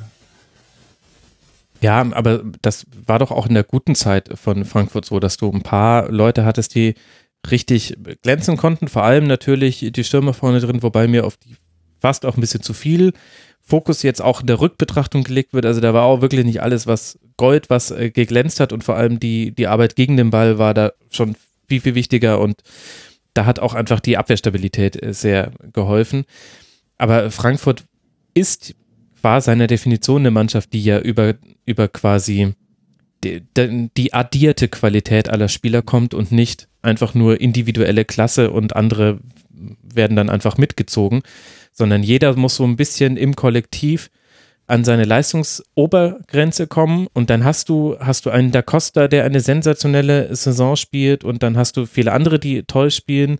Ein Hasebe kann dann ein ganz toller Anführer sein. Und wenn aber halt dann so Fugen ins Wanken geraten und Risse sichtbar werden und und das dann quasi sich taktisch so äußert, dass es Lücken auf dem Feld gibt, in die der Gegner spielen kann, dann siehst du auf einmal auch Hasebe an, dass er nicht mehr der ist, der in der letzten Saison war oder vielleicht es gerade nicht schafft, der zu sein, der er noch sein könnte. Das muss man jetzt eben sehen. Also ist er über den Zenit oder war das jetzt einfach nur muss er halt zu viele Brände löschen und deswegen gerät alles so in eine Unordnung. Und von Danny da Costa hast du jetzt ganz lange nichts mehr gesehen. Das ist folgerichtig, dass jetzt Timothy Chandler mal für ihn spielt. Und so kannst du jetzt eigentlich fast jede Position durchgehen, garniert noch mit dem äh, bitteren Zusatz, dass du eben viel rotieren musst auf entscheidenden Positionen, nicht nur im Tor. Jetzt hat Felix Wiedwald äh, gespielt. Es lag nicht an Felix Wiedwald, möchte ich damit nicht sagen, aber das ist nicht, nicht gut. Wer, wer führt gerade die Abwehr? In der Abwehr muss gerade ständig durchrotiert werden. Wir haben ständig unterschiedliche Formationen und dann sind halt alle ein bisschen schlechter oder vielleicht ein bisschen eher an ihrem Leistungsmittel und nicht mal an ihrem Leistungsmaximum. Und dann fällt das halt schneller auf. Köln scheint dagegen an einem Maximum zu sein. Es könnte sein, dass wir über eine Neun-Punkte-Woche beim FC sprechen. Das wissen wir jetzt dann nach dem Heimspiel gegen Werder Bremen. Wir haben es gerade schon thematisiert. Köln jetzt mit 14 Punkten auf Tabellenplatz 15 gesprungen. Sechs Punkte aus den letzten beiden Spielen. Eintracht Frankfurt dagegen mit 18 Punkten, jetzt nur noch vier Punkte vor dem Relegationsplatz. Und das ist jetzt genau der Shift, der eben jetzt eingesetzt hat mit diesem 2 zu 4 spätestens, dass man eben nicht mehr den Abstand nach oben sich anguckt, sondern den Abstand nach unten. Es geht jetzt dann für die SGE nach Paderborn. Dass das jetzt ebenfalls ein wichtiges Spiel ist, brauche ich euch nicht nochmal extra sagen, liebe Hörerinnen und Hörer. Wenn wir uns eh schon hier unten im Tabellenkeller tummeln, dann lasst uns auch noch kurz über die weiteren Mannschaften sprechen, die da zu sehen sind. Fortuna Düsseldorf gehört da unter anderem mit dazu und der FC Augsburg gehörte da mit dazu. Fortuna Düsseldorf jetzt 17. nachdem Köln eben da seine Siegeserie starten konnte mit 12 Punkten und der FCA ist 10. mit 23 Punkten. Am letzten Spieltag war es Florian Niederlechner. Diesmal ist es Philipp Max, der an allen Augsburger Toren beteiligt ist. Gegen die Fortuna erzielt er zwei selbst und legt das dritte Jetwei auf. Und das ist jetzt auch kein Zufall, nachdem er eine Position weiter vorne spielen kann und in seinem Rücken Jago seine Sache sehr gut macht und damit Philipp Max auch wieder ganz neue Freiheiten hat. Mischa, Augsburg gewinnt also schon wieder und das meiner Meinung nach auch verdient. Wie hat dir denn der FCA gegen Düsseldorf gefallen?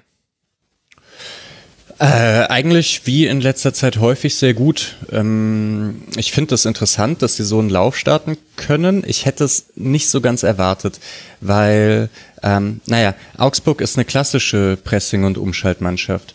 Und die haben ja meistens genau dann Probleme, wenn, ähm, naja, wenn sie auf Mannschaften treffen, die selber nicht den Ball haben wollen. Mhm. Jetzt haben sie aber gegen Paderborn, Berlin, Köln, Mainz, Hoffenheim und Düsseldorf, die ja irgendwie alle so ein bisschen in, in diese Kategorie könnte sich Augsburg schwer tun, äh, reingehören, gespielt und äh, haben halt nur einmal unentschieden gespielt, den Rest meistens recht überzeugend gewonnen.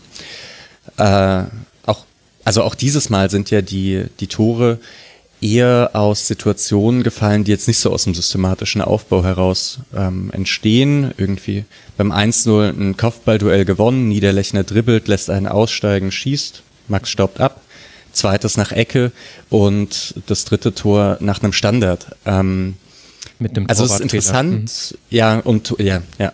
Und es ist interessant, dass Augsburg eben, äh, obwohl sie sich also obwohl sie sich so ein bisschen auf Pressing und Umschalten fokussieren, äh, trotzdem in jedem Spiel in diese Situation kommen und die dann halt auch wirklich gut ausspielen, würde ich sagen. Ja.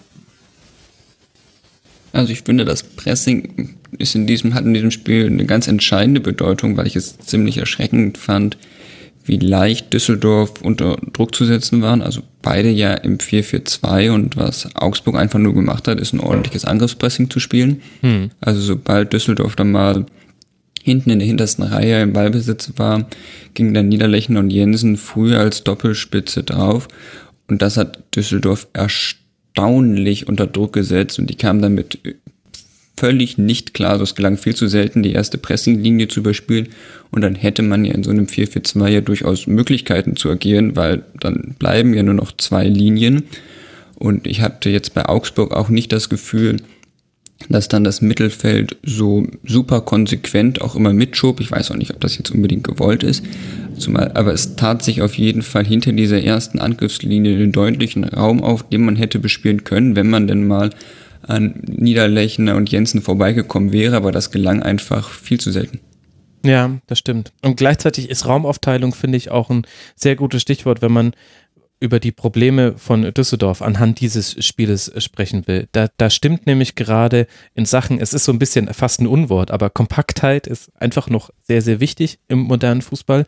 Und in Sachen Kompaktheit stimmt es bei Fortuna jetzt über die letzten Spieltage hin gesehen überhaupt nicht mehr. Und exemplarisch kannst du dafür das 1 zu 0 nehmen. Es war ein langer Ball von Zach Steffen, aber bei dem, bei dem schiebt Fortuna mit vielen Spielern in die gegnerische Hälfte, mit vielen, mit vielen Spielern auch tatsächlich in die letzte Kette von Augsburg rein. Ziel ist eben quasi einen langen Ball und dann den zweiten Ball erobern und dann daraus eben schnell eine Chance kreieren. Aber von hinten rückt die letzte Kette nicht raus. Und deswegen gab es ein irre, irre, irre großes Loch zwischen den Spielern, die sich nach vorne orientiert hatten von Düsseldorf und der letzten Abwehrreihe. Und in dieses Loch rein kommt dann eben nach einem relativ einfachen Ballgewinn auch noch, kommt dann eben äh, Niederlechner an den Ball und es gibt dann sofort, ich glaube, es war eine 3 gegen 4 Situation, also drei Augsburger gegen vier Fortunen und dadurch, dass Niederlechner so viel Platz hatte, konnte er mit, mit zwei Schritten war er im Tempo, ist an einem Spieler vorbeigegangen und dann war die ganze Szene im Rollen und im Grunde war es dann schon fast eine Restverteidigung. Also jeder musste irgendwie gucken, äh, nicht rette sich, wer kann, sondern versuche den Schuss äh, zu klären, wer kann und das war halt in dem Moment nicht möglich. Und das habe ich in dieser Form von Düsseldorf in den letzten Spielen häufiger gesehen, in der letzten Saison fast gar nicht. Also in der letzten Saison wussten immer alle, was ist jetzt, was ist jetzt unsere Parole quasi, okay, wir spielen den langen Ball, dann müssen wir rausschieben. Wir müssen den Raum ja eng machen, denn wenn eben wir den Ball vorne nicht gewinnen, den zweiten Ball, dann geht es ja in die andere Richtung. Das weiß ja jeder und dann haben wir das Problem, dass wir in der Gleichzahl äh, oder nur einer leichten Überzahl gegen den Ball verteidigen müssen. Und das fand ich erstaunlich. Und, und das ist ein Riesenproblem bei Düsseldorf. Und das ist eins, was, was jetzt auch nicht damit zu tun hat, dass Lüke Bacchio nicht mehr da ist und so weiter. Das sind auch gute Gründe, die man immer nennen kann, warum es schlechter ist als in der letzten Saison. Das ist aber was Grundsätzliches und da stimmt irgendwas nicht. Und zwar jetzt schon seit ein paar Spielen. Vor allem auch dieser linke Halbraum, also Gieselmann, Adams fiel mir total auf, also hm. auch beim 1 zu 0, aber auch sonst gelang es Augsburg ziemlich oft, dort Pässe durchzuspielen und das gelang auch viel besser, als es in Düsseldorf lieb war. Ja, das stimmt. Ich meine, das hat natürlich auch damit zu tun, dass da in diesem Spiel Richter sehr, sehr aktiv war. Ich fand auch, dass Lichtsteiner offensiv eins seiner besten Spiele gemacht hat, defensiv sowieso zu null, also nichts zugelassen im Grunde, also auch jetzt kein so schlechtes Spiel. Also da war auch eine Stärke von, von Augsburg zu sehen, aber genau, das fand ich auch. Und eben dieses Nachrücken der Augsburger. Augsburg macht eigentlich selten überraschende Dinge. Und dennoch hatte man das Gefühl, dass es immer wieder Spielszenen gab, in denen sich Sobotka oder Morales oder eben auch manchmal Adams, dem hat man ein bisschen angemerkt, dass er jetzt nicht die wahnsinnig äh, Spielpraxis bisher gesammelt hat in dieser Saison, wo du denen quasi dabei zugucken konntest, wie sie, die waren quasi die Darstellung des überraschten Emojis. Weit aufgerissene Augen, huch, was machst du denn hier? Was, ihr habt die Seite überladen, das ist ja krass, was machen wir denn jetzt? Dabei macht das halt Augsburg ständig. Und, und ich fand, die, äh, das, das, das ist jetzt ein bisschen paradox, aber Augsburg hat das gar nicht so krass gut gemacht gegen Düsseldorf. Also das war immer noch kein schlechtes Spiel, aber das war bei weitem auch nicht so gut, wie Augsburg schon gespielt hat in dieser Saison. Aber es hat halt locker gereicht mit freundlicher Unterstützung von Düsseldorf. Und in der zweiten Halbzeit war Düsseldorf dann zwar aktiver, hatten mehr Feldanteile, aber Augsburg hat sich dann auch einfach irgendwann zurückgezogen, haben die Pressinglinie nach hinten gezogen, waren von der Intensität her niedriger was natürlich völlig verständlich ist in so einer englischen Woche, insbesondere wenn man schon führt und insbesondere wenn man auch das Gefühl hat, dass vom Gegner nichts kommen wird. Und so war es dann auch. Genau, stimmt. Es gab dann einige Aktionen von Ampomar, der dann eingewechselt wurde. Der hatte einige, auch Tech Betail hat dann gezeigt, welche, welche Rolle er spielen kann. Aber da war es halt im Grunde schon zu spät und man hatte eben halt auch das Gefühl, Augsburg hätte das jetzt nicht mehr ins Wanken gebracht. Da hinten hat zum Beispiel ein Jetwei, der hat alles rausgeköpft, also auch in der Luft. Augsburg deutlich Düsseldorf überlegen. Das hast du eigentlich auch nicht immer, wenn Ruven Hennings mit auf dem Feld steht. Und dann eben ein sehr guter Max Bayer auch wieder mit einem sehr guten Spiel und dann hilft es auch halt auch einfach, wenn du einen Niederlechner hast, der vorne drin einfach passt, wie die Faust aufs Auge zu dem, was Martin Schmidt mit Augsburg gerade spielen lässt. Ah. Und wenn wir ehrlich sind, war die aktivste Phase der äh, Fortuna 85. Minute, da gab es zweimal zwei kleine Mini-Rudelbildungen. Spiel war schon längst entschieden, es stand 3 zu 0 für Augsburg, aber da hatte ich zum ersten Mal das Gefühl, dass es den Düsseldorfern dann doch nicht so ganz egal ist, dass sie jetzt 3 zu 0 gegen Augsburg verlieren, auf dem 17. Tabellenplatz steht. Das war das erste Mal und das ist, glaube ich, auch kein gutes Zeichen. Ja. Ja, das, also Düsseldorf fehlt halt manchmal so ein bisschen das Besondere, also dass sie ein Spiel da gewinnen. Also Hennings ist es äh, sicherlich irgendwie und ich finde Tommy ja eigentlich auch gar nicht so schlecht und ähm, Kovnatski letzte Saison, als der eher als Einwechselspieler kam und sich so im Schatten von Raman und äh, Lücke Bacchio entwickeln konnte, hat mir der auch noch besser gefallen. Ja, aber ähm, hm, das ist schon ein Abstiegskampf höchstwahrscheinlich bei Düsseldorf, was einen dann aber auch nicht so ganz überrascht. Nee, die Fortuna ja auch nicht. Sagen. ja, eben. Also ist, ist ja auch okay, ne? Äh, und ähm, Platz 16 wäre halt super, ne? Und Platz 15 richtig gut.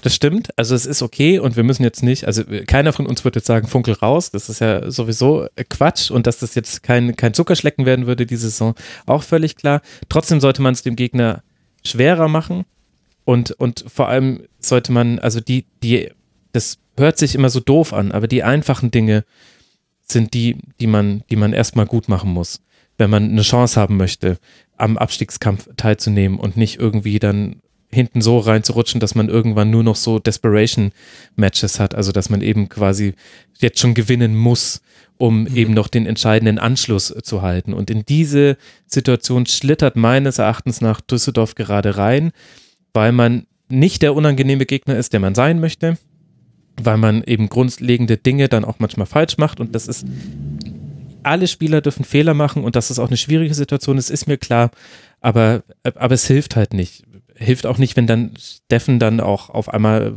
Fehler macht, aber das war jetzt nicht kriegsentscheidend in diesem Spiel. Aber das ist das. Und die einfachen Dinge oder, oder das Grundsätzliche, nicht das Einfache, einfach ist falsch, es ist trotzdem schwer, aber das Grundsätzliche, nämlich das, dem Gegner das Leben schwer machen, gegen den Ball gut zu stehen, in Zweikämpfe zu kommen, Lücken zu schließen, kompakt zu stehen, das macht einfach Düsseldorf jetzt schon seit vielen Spielen schlecht und es ist kein Zufall, dass man jetzt in einer Serie folgende Ergebnisse hatte. 0 zu 4 dann immerhin 1 zu 1 in Hoffenheim, aber dann 0 zu 4, 0 zu 5, 0 zu 3, 0 zu 3. Gegen sehr gute naja. Gegner, ja, klar. Ja. Bayern, Dortmund, Leipzig und mhm. jetzt Augsburg. Aber trotzdem waren in der letzten Saison hat man gesehen, dass Düsseldorf mit weitgehend ja diesem Kader in der Lage ist, gegen den Ball das auch gegen diese Gegner besser zu machen. Dass man das nicht gewinnt und so weiter, völlig okay. Aber ich fand, dass, dass da gibt es schon einen Unterschied und da finde ich, müsste man eigentlich ansetzen, weil das, das darf halt nicht sein. Und das ist auch nicht das, was Friedhelm Funkel erwartet und angekündigt hat. Das passt überhaupt nicht zur Fortuna. Auch wenn es Dortmund und Bayern ist. Aber das war zu einfach. Und es bleibt erstmal spannend zu beobachten, wie der innere Gemütszustand sich bei Fortuna Düsseldorf entwickelt.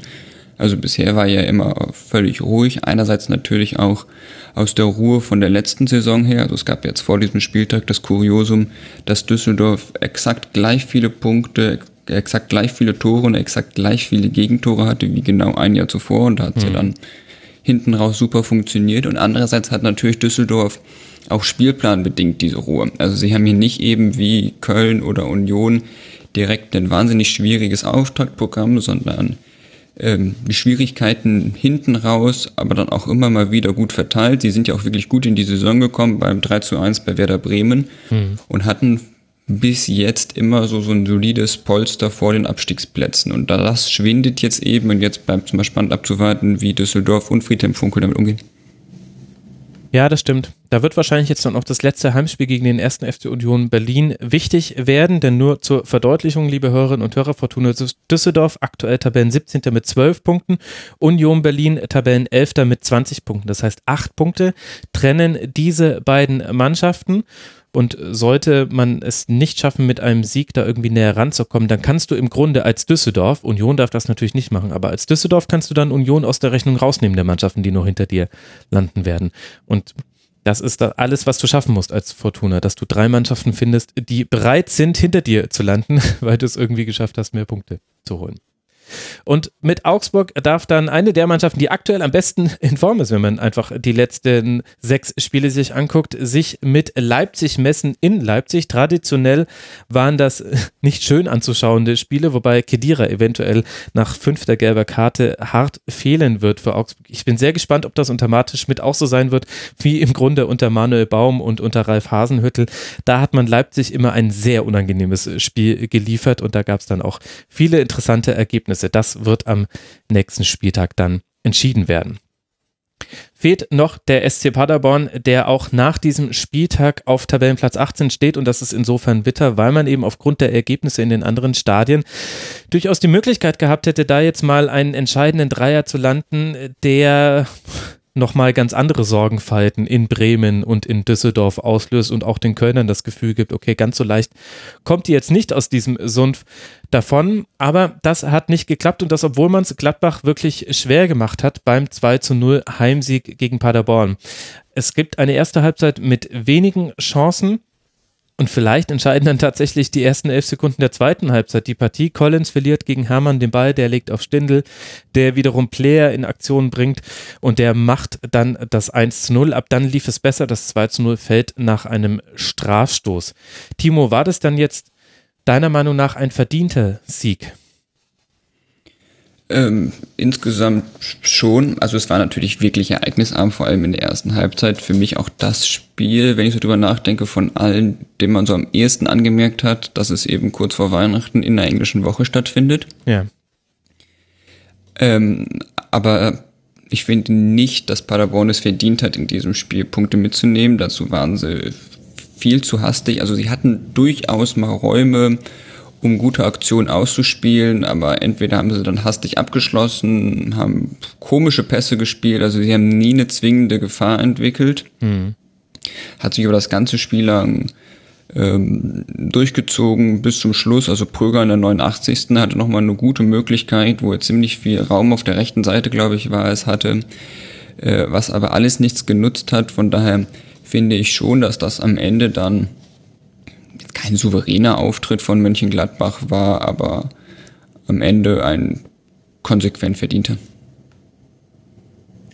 Ja, also würde ich auch mitgehen. Ich würde dennoch bei Paderborn, ähm, also die gefallen mir immer besser, würde ich sagen. Am Anfang der Saison sah es ja wirklich schlecht aus. Ich glaube, am achten Spieltag immer noch nur ein Punkt und man mhm. hat so ganz klar gesehen, in dieser Liga, dass ähm, ja, also teilweise waren sie nicht clever genug, aber in vielen einzelnen Situationen sah man dann auch, dass im Prinzip die Innenverteidiger ähm, dann zu häufig äh, überfordert waren. Und jetzt in den letzten Spielen, ähm, die sind allesamt relativ knapp ausgegangen. Das war vorher vielleicht auch schon, aber sie haben jetzt hin und wieder mal Punkte geholt. Und mh, da, also, hm, es hm, klingt jetzt ein bisschen hart, aber das hat sich halt fast gar nicht mehr gedacht, dass, äh, dass das passiert. Aber ähm, also sie scheinen langsam anzukommen. Ähm, und wenn sie so in der Rückrunde weitermachen können, mm, wird es zumindest eben nicht diese Saison, bei der man dann äh, wirklich überhaupt keinen Spaß mehr hat als äh, Paderborn-Fan, sondern eben ja einzelne Spiele dann gewinnen kann. Mhm. Ja, vor allem hat sich ja. Paderborn jetzt häufiger in eine Situation gebracht, in der man Punkte mitnehmen kann.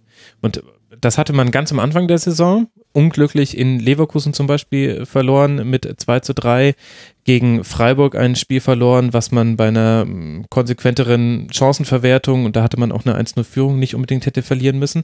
Dann ging das aber so ein bisschen verloren. Dann wurden die Ergebnisse deutlicher, mit Ausnahme der Spiele gegen klar überlegene Mannschaften wie Bayern oder Dortmund oder Leipzig. Da ist man irgendwie immer noch mal rangekommen.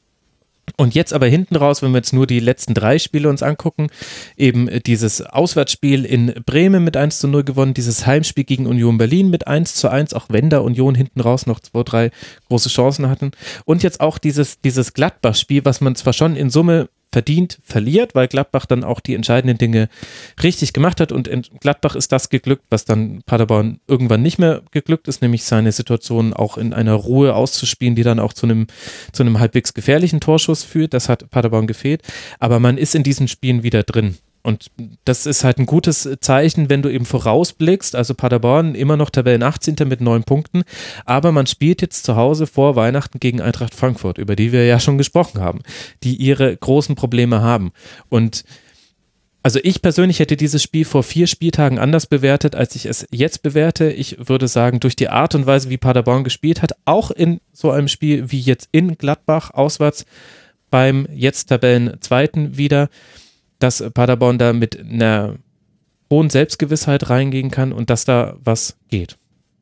Meine These von außen wäre jetzt noch so, dass, also wir sind uns ja alle einig, dass schon so ein bisschen was zusammenkommen muss, damit Paderborn ordentlich Punkte holt in der Bundesliga. Das ist ja völlig klar, das war auch vorher völlig klar.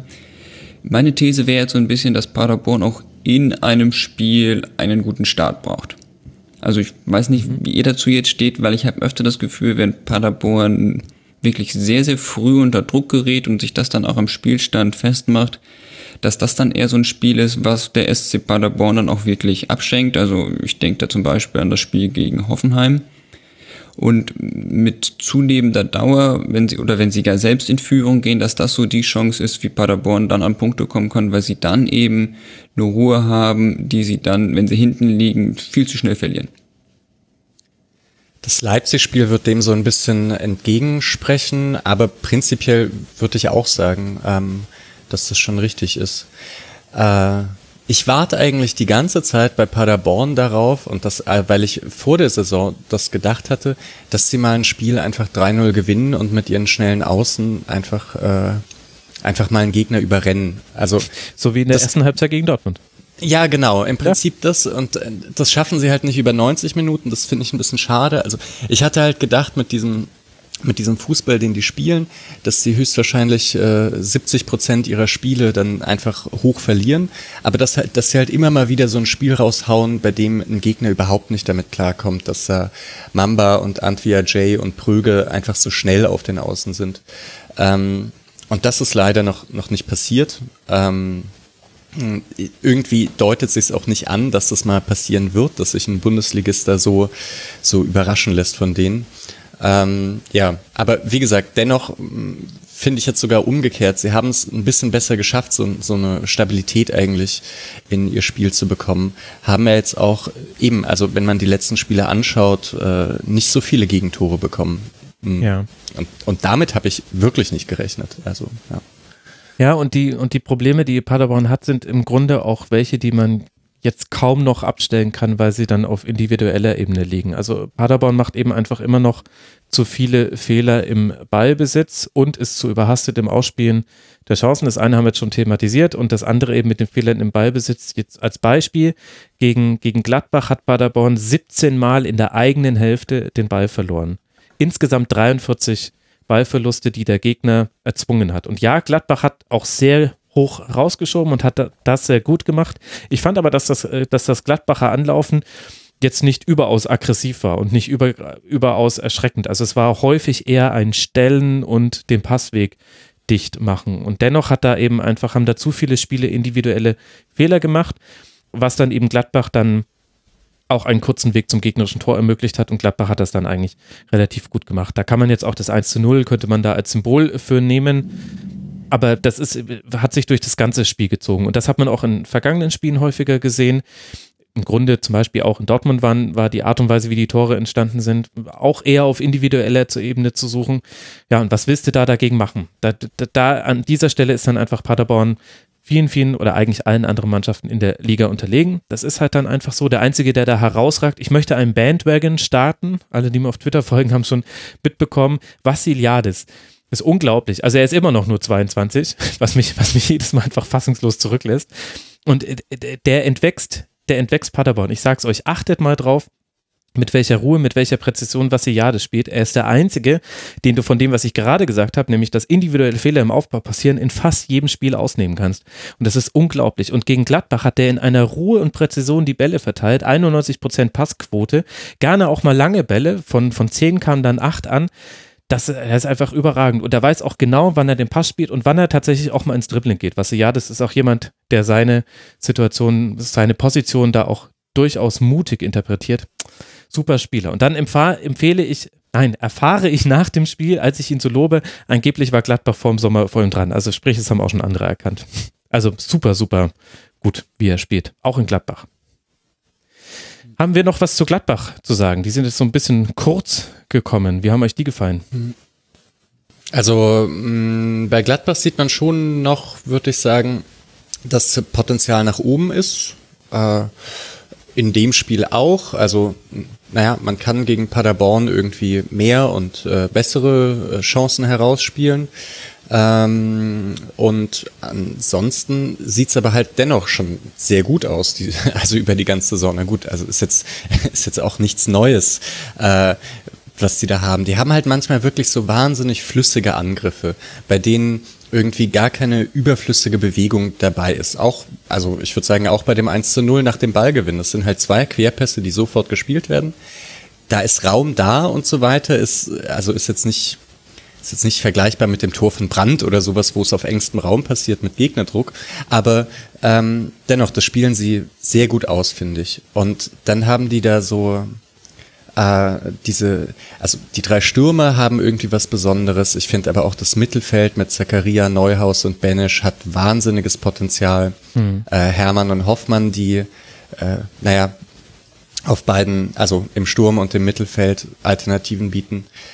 Das einzige vielleicht äh, Kadertiefe und vielleicht sogar Spitze, wenn es wirklich darum geht, eine, eine Spitzenmannschaft zu sein, ist dann die Abwehr, könnte man sagen, dass man da noch ähm, vielleicht ja auch äh, einen Transfer tätigen könnte.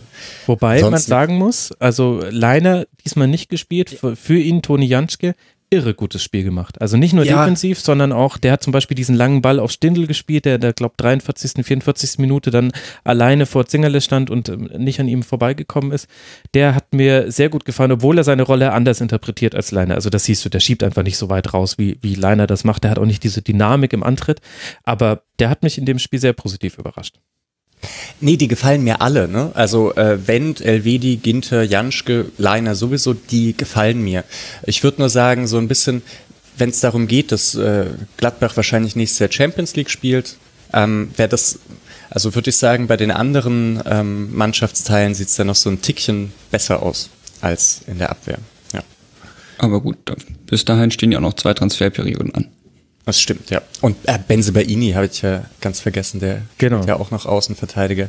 Nee, also das sieht schon gut aus. Mir gefällt es auch, dass die Ach, die sind taktisch flexibel. Ich habe das Gefühl, ähm, Rose kriegt es immer besser hin, dass, äh, dass die im Pressing sich so klug, äh, also so klug zueinander stehen. Das war ja irgendwie, finde ich, das Hauptmerkmal von Salzburg, wenn man die gesehen hat.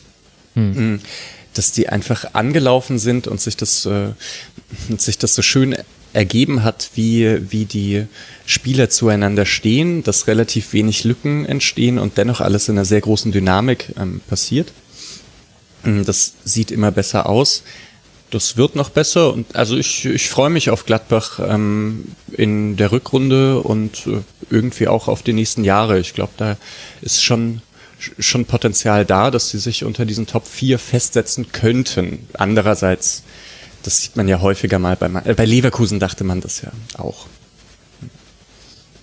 Ich finde, um jetzt noch einen Leverkusen-Querverweis zu machen, die doppelte Konstanz bei Gladbach auch wirklich gut. Also sowohl was das Kollektiv angeht, weil es kaum Spiele gibt, die wirklich rausfahren. Also man denkt natürlich an den Euroleague-Auftritt gegen Wolfsberg. Hm. Aber ansonsten kann man da eine schöne gerade Linie durchziehen, wie ich finde. Und eben auch im Kader. Also klar, vielleicht ist die Tiefe vor allem in der Abwehr nicht da. Aber ansonsten sind die Spiele alle auf einem guten, konstanten Niveau. Es fällt dann niemand besonders heraus, also sowohl positiv als auch negativ und das ist, glaube ich, wirklich positiv für die Mannschaft. Mhm. Und jetzt spielt man in Berlin am letzten Spieltag vor dem Winter um die Herbstmeisterschaft äh, im indirekten Duell mit Rasenballsport Leipzig. Gladbach jetzt wieder punktgleich mit Raba auf Tabellenplatz 2. 34 Punkte hat man geholt. Das muss man sich in 16 Spielen auch wirklich erstmal erarbeiten und das sollte man sich auch auf der Zunge zergehen lassen. Und dieser 2 zu 0 Sieg gegen Paderborn fügt sich da ganz wunderbar ein was ein bisschen den Blick jetzt auf die obere Tabellenregion lenkt. Und damit kommen wir dann auch zu dem ersten Verein, auf den wir einen Schwerpunkt legen wollen in dieser Schlusskonferenz. Bevor aber der arme, arme FC Bayern nicht zu Wort kommt, wollen wir erst mit Bayern anfangen und dann schauen wir ausführlich auf Freiburg. Und bei Bayern muss man sagen, ja, was, was war denn das jetzt genau in Freiburg? Also 23 Minuten lang spielt man gut bis sehr gut. Und dann geht es irgendwie dahin mit dem Rekordmeister. Freiburg gleicht den Treffer von Lewandowski nicht nur in Person von Griffo aus, sondern vergibt Chancen in Serie, bis dann Zirkzee und Nabri in der Nachspielzeit zwei Tore schießen, die jetzt nicht mal aus dem Nichts kamen, sondern eher wie so ein Glitch im Raum-Zeit-Kontinuum aussahen. Also irgendwie ist da eine Parallelwelt mal kurz in unsere Welt hineingerutscht und auf einmal gewinnt der FC Bayern dieses Spiel. Mischa, du hast es ja genauer verfolgt bevor wir gleich Freiburg loben, sag mir, was war da bei den Münchnern los? Es ist immer ganz schwer, den FC Bayern zu beurteilen, weil wenn da nicht alles funktioniert, dann sieht es häufig ganz, ganz schlecht aus.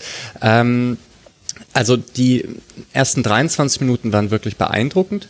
Ähm, da passte alles. Äh, Gegenpressing und man, also die haben sich viele Chancen herausgespielt. Mhm. Danach muss man sagen, sah das wirklich ein bisschen so aus, als ob Freiburg besser wäre, aber Bayern hat halt weiterhin sehr viele Chancen. Also deswegen äh, würde ich, also so ein, hm, äh, würde ich schon sagen, Bayern hat dieses Spiel auch nicht ganz unverdient verloren. Also da sind 22 Schüsse, 10 aufs Tor.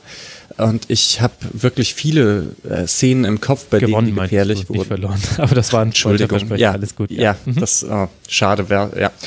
Ähm, zu den Bayern insgesamt habe ich so ein bisschen das Gefühl, dass in den, also wenn man sich das in den letzten Jahren anschaut, sieht das alles manchmal so ein bisschen behäbig aus und was Heinkes und Flick jetzt gemacht haben, also damals als Heinkes übernommen hat und jetzt, wo Flick übernimmt, dass sie wieder stärker auf dieses Gegenpressing gehen. Mhm. Ähm, wenn das funktioniert, dann ist das wirklich sehr gut, dann können die den Gegner richtig erdrücken. Aber das Problem ist wirklich, dass wenn Bayern da umspielt wird, dass sie dann sehr offen stehen, auch das ist nichts Neues, aber dann vielleicht nicht mehr ganz die Qualität haben, die sie vor drei, vier Jahren hatten. Also egal ob Pavard oder Boateng oder Martinez, wenn die in 1 gegen 1 Situationen rennen oder auch wenn die ganze Abwehrkette zurückschieben äh, muss, dann, dann verteidigen die es einfach nicht mehr so gut wie früher und deswegen ist es in jedem Spiel möglich, äh, ein bis zwei Tore gegen Bayern zu schießen. Hm. Und somit ist halt jedes Spiel auch ein Risiko. Also wenn Bayern die Chancen nutzt und alles normal läuft, dann gewinnen die wahrscheinlich 90 Prozent ihrer Spiele. Aber wenn das eben nicht passiert, dann können sie irgendwie auch jedes Spiel unentschieden spielen oder verlieren. Und deswegen äh, finde ich es jetzt auch kein Zufall, dass die nicht so gut in der Tabelle dastehen.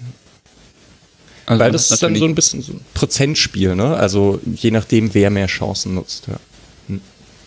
Also man hat natürlich direkt am Anfang gesehen, also das, also ist das Bayern, was die Bayern-Fans sicherlich alle sehen wollen, dass, weil da gab es kaum etwas auszusetzen, außer dass eben der Ball dann nicht so reinging, wie man es sich vorstellte.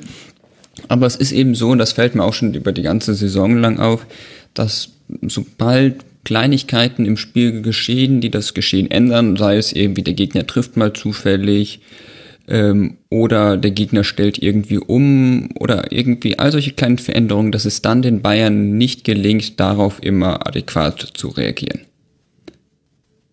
Ja, Ingame-Coaching so ein bisschen eine Frage, beziehungsweise auch einfach Flexibilität der Spieler. Das den Gedanken hatte ich auch in der zweiten Halbzeit. Also Kimmich hatte mal einen seiner schlechten Tage, hat man nicht so häufig von ihm, aber in dem Spiel kann man es äh, definitiv festhalten, hatte ganz, ganz große Probleme erst mit Grifo und eigentlich im Grunde mit jedem, der auf ihn zugerannt ist und, und hatte aber auch irgendwie nicht den Willen, nicht die taktische Anweisung oder vielleicht auch einfach nicht die, die Weitsicht, mal darauf zu reagieren und und sich defensiver zu positionieren. Also der hat halt auch einfach immer seinen Flügel aufgemacht und hat dann direkte Duelle verloren, die er sonst häufig gewonnen hat, war immer ein Schritt zu spät. Auch kein Zufall, dass es auch Kimmich ist, der bei diesem sehr gut herausgespielten 1 zu 1 von Grifo ein, eben einfach einen Tick zu weit reinrückt und sich nicht an Grifo in seinem Rücken orientiert. Und das sind so Dinge, die man jetzt schon häufiger gesehen hat bei den Bayern. Gladbach ist da auch ein sehr gutes Beispiel. Die Gegner haben die Möglichkeit zu reagieren. Da können wir ja dann gleich auch mal über den SC sprechen, was der SC verändert hat in der ersten Halbzeit und dann in der zweiten durch Wechsel noch quasi am Spielerpersonal. Und Bayern hat diese Möglichkeit nicht. Sowohl auf taktischer Ebene stellt man jetzt nicht so wahnsinnig, also verändert man keine wilden Dinge, als auch auf Aber individueller Ebene. Ja ganz kurz widersprechen, weil Flick hat ja eigentlich reagiert, hat dann Martinez für Müller gebracht. Genau, und, dann war es eine Doppel Und da dann umgestellt. Also, und das war ja auch wirklich nötig, weil, ähm, naja, äh, wie gesagt, zu viele Spieler vorne im Gegenpressing waren, eben Müller und Coutinho und Thiago einen riesigen Raum abdecken musste. Mhm. Und es hat halt nur trotzdem nicht so gut funktioniert. Aber jetzt der, der Wechsel von Flick, der war ja vollkommen nachvollziehbar. Stimmt, stimmt, stimmt, dass es war. Also klar, also sie haben auch die Möglichkeiten, also dass sie auf, auf, auf deine Doppelsechs umstellen, das ist dann die häufigste Umstellung. Meist starten sie mit einem 4-1-4-1 oder 4-3-3 und dann, wenn irgendwas nicht funktioniert oder man irgendwas absichern muss, dann geht man, dann geht man auf die Doppelsechs oder, in der, oder im letzten Spiel hat man natürlich auch mit einem Wechsel im Grunde fünf taktische Positionen verändert. Aber ich finde so halt in der grundsätzlichen Spielanlage verändert sich bei den Bayern nichts. Also du hast dann eben, du hast weder ein, also du hast weder ein tiefes, kompaktes Stehen, das ist manchmal seltsam luftig. Und du hast eben auch nicht in allen Phasen dieses intensive Anlaufen. In allen, in den Spielen, in denen du das über 90 Minuten hattest, die Spiele wurden äußerst dominant gestaltet, unter anderem das Dortmund-Spiel, wobei man dazu auch sagen muss, da sind auch die Tore immer exakt dann gefallen, wo sie, wenn sie fallen mussten. Aber wollen wir jetzt mal nicht schlecht reden, das war eins der Spiele, wo man das durchziehen konnte.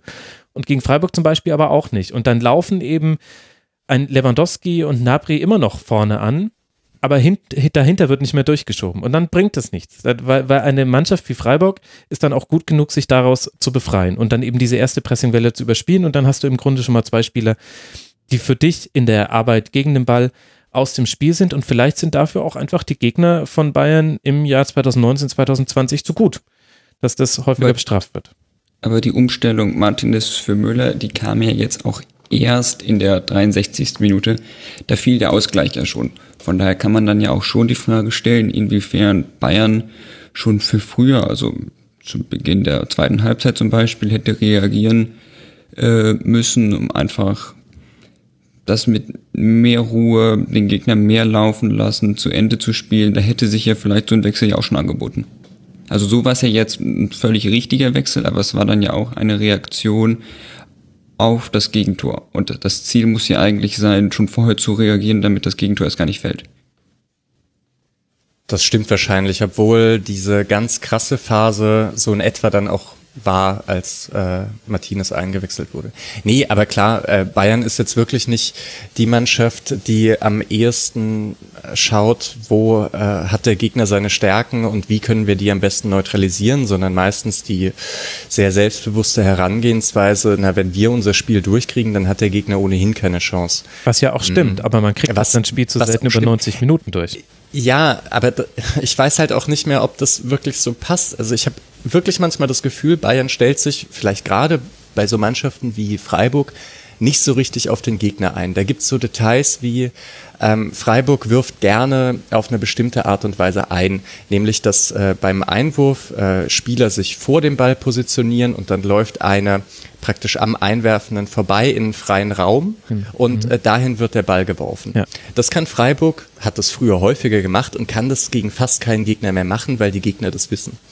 Ähm, Bayern weiß sowas nicht. Also diese diese Einwürfe konnte Freiburg halt wahnsinnig häufig spielen. Ähm, hm. Und das, das finde ich halt so ein bisschen typisch. Also die, die spielen oft noch so, als, ähm, also teilweise so offensiv, als würden Boateng und Hummels in ihrer besten Phase hinten drin stehen. Ähm, und reagieren halt nicht so stark auf den Gegner, wie sie es momentan vielleicht machen müssten in der aktuellen Verfassung, in der sie halt sind. Ähm, Beziehungsweise ja. vielleicht fehlt ihnen auch einfach die Möglichkeit, wiederum darauf zu reagieren, wenn der Gegner reagiert. Das hört sich jetzt sehr kompliziert an, aber wir können es ja an einem plastischen Beispiel auch äh, beschreiben. Freiburg stellt um in der ersten Halbzeit irgendwann zwischen Minute 25 und 30 so, so grob.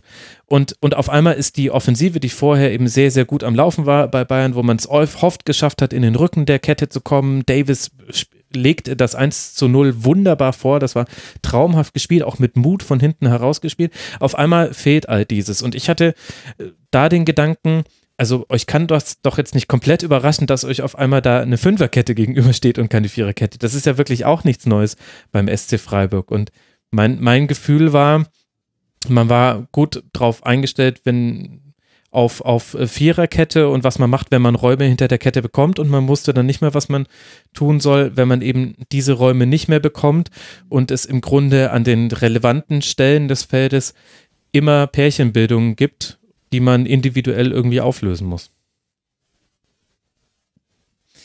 Was ja den Blick auf Freiburg auch lenkt, Mischa, über die wir ja ein bisschen ausführlicher sprechen wollen. Was hat denn der SC gut gemacht? Dieses Spiel ging ja in seiner Entstehung dann sehr unglücklich verloren. Wir haben ja einen ziemlich deprimierten Christian Streich im Intro gehört. Ja.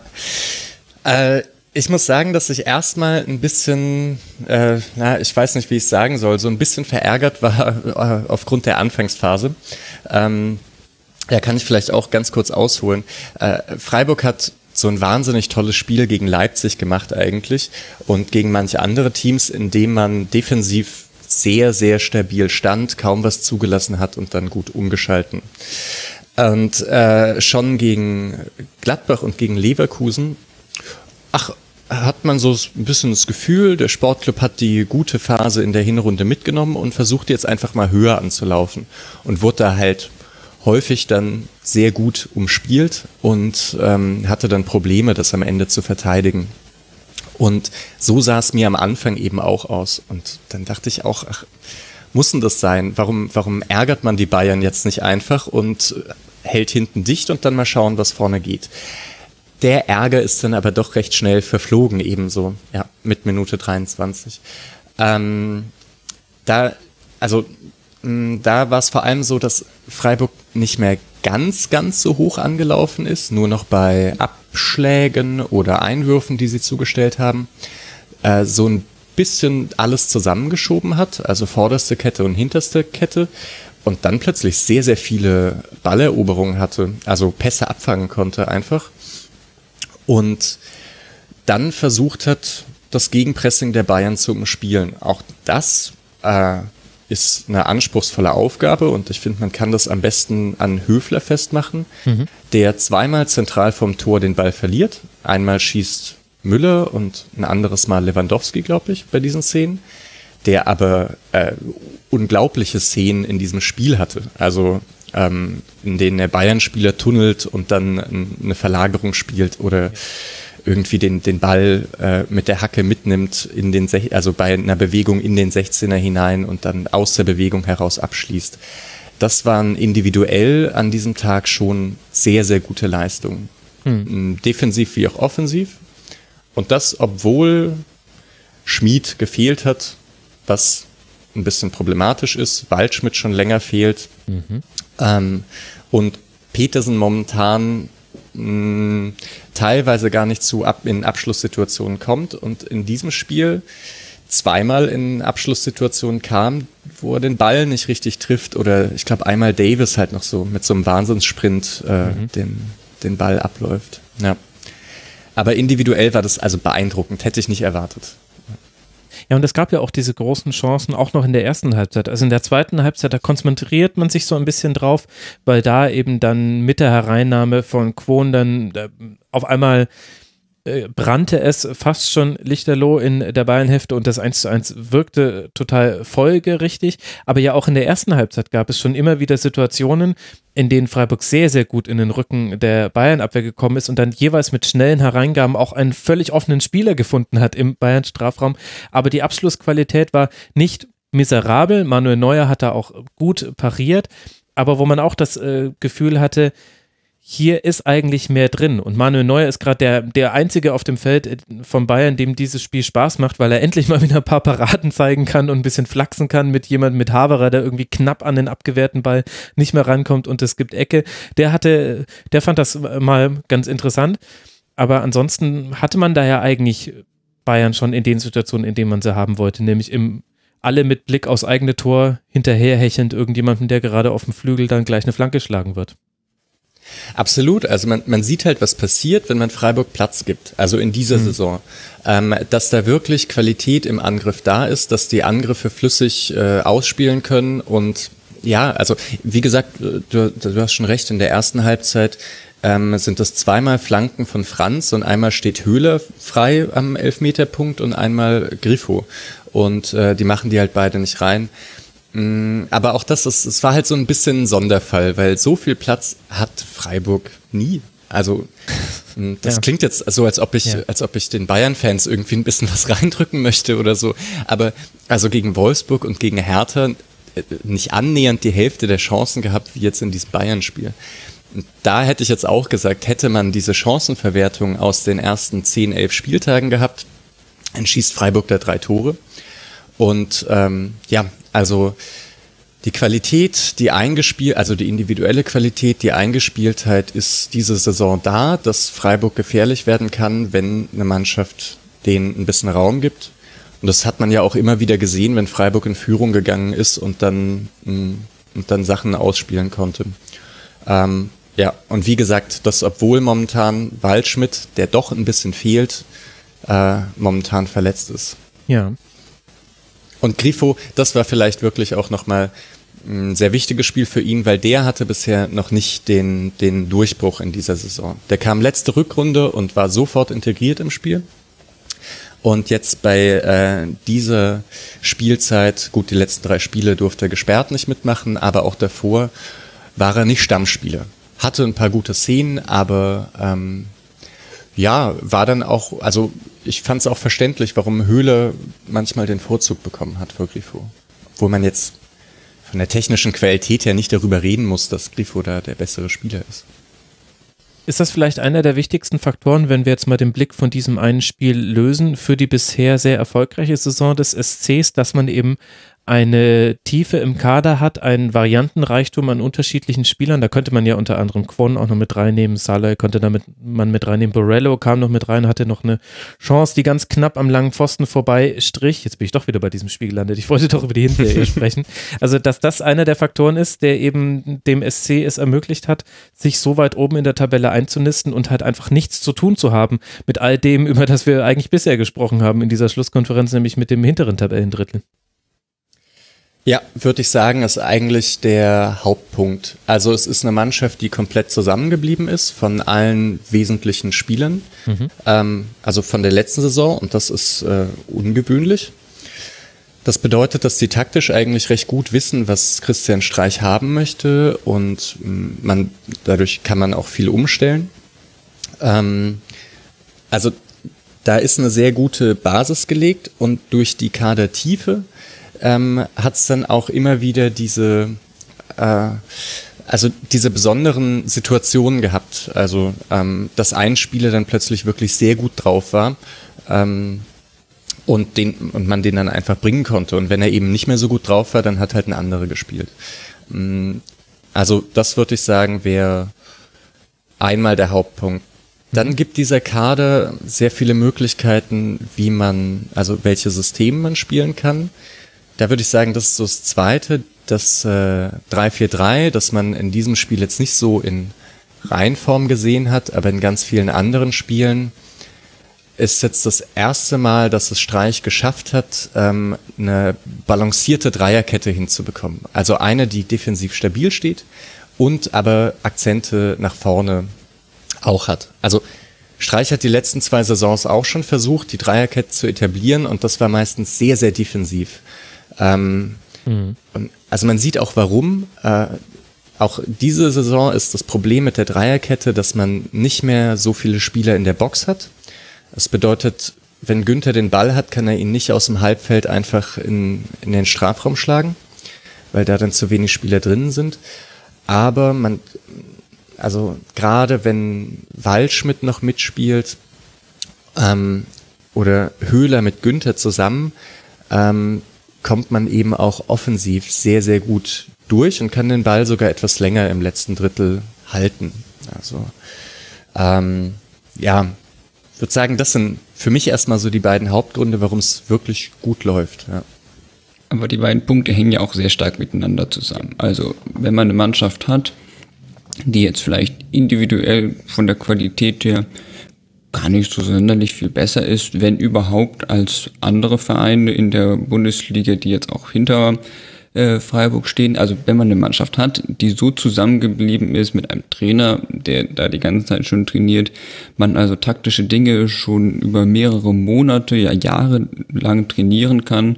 Also du hast ja eben auch gesagt, mit der Dreierkette hat man es in der letzten Saison schon probiert. Das wird man dann sicherlich im Grundlagentraining im Sommer noch weiter ausgebaut haben. Nun kann man darauf besser zurückgreifen.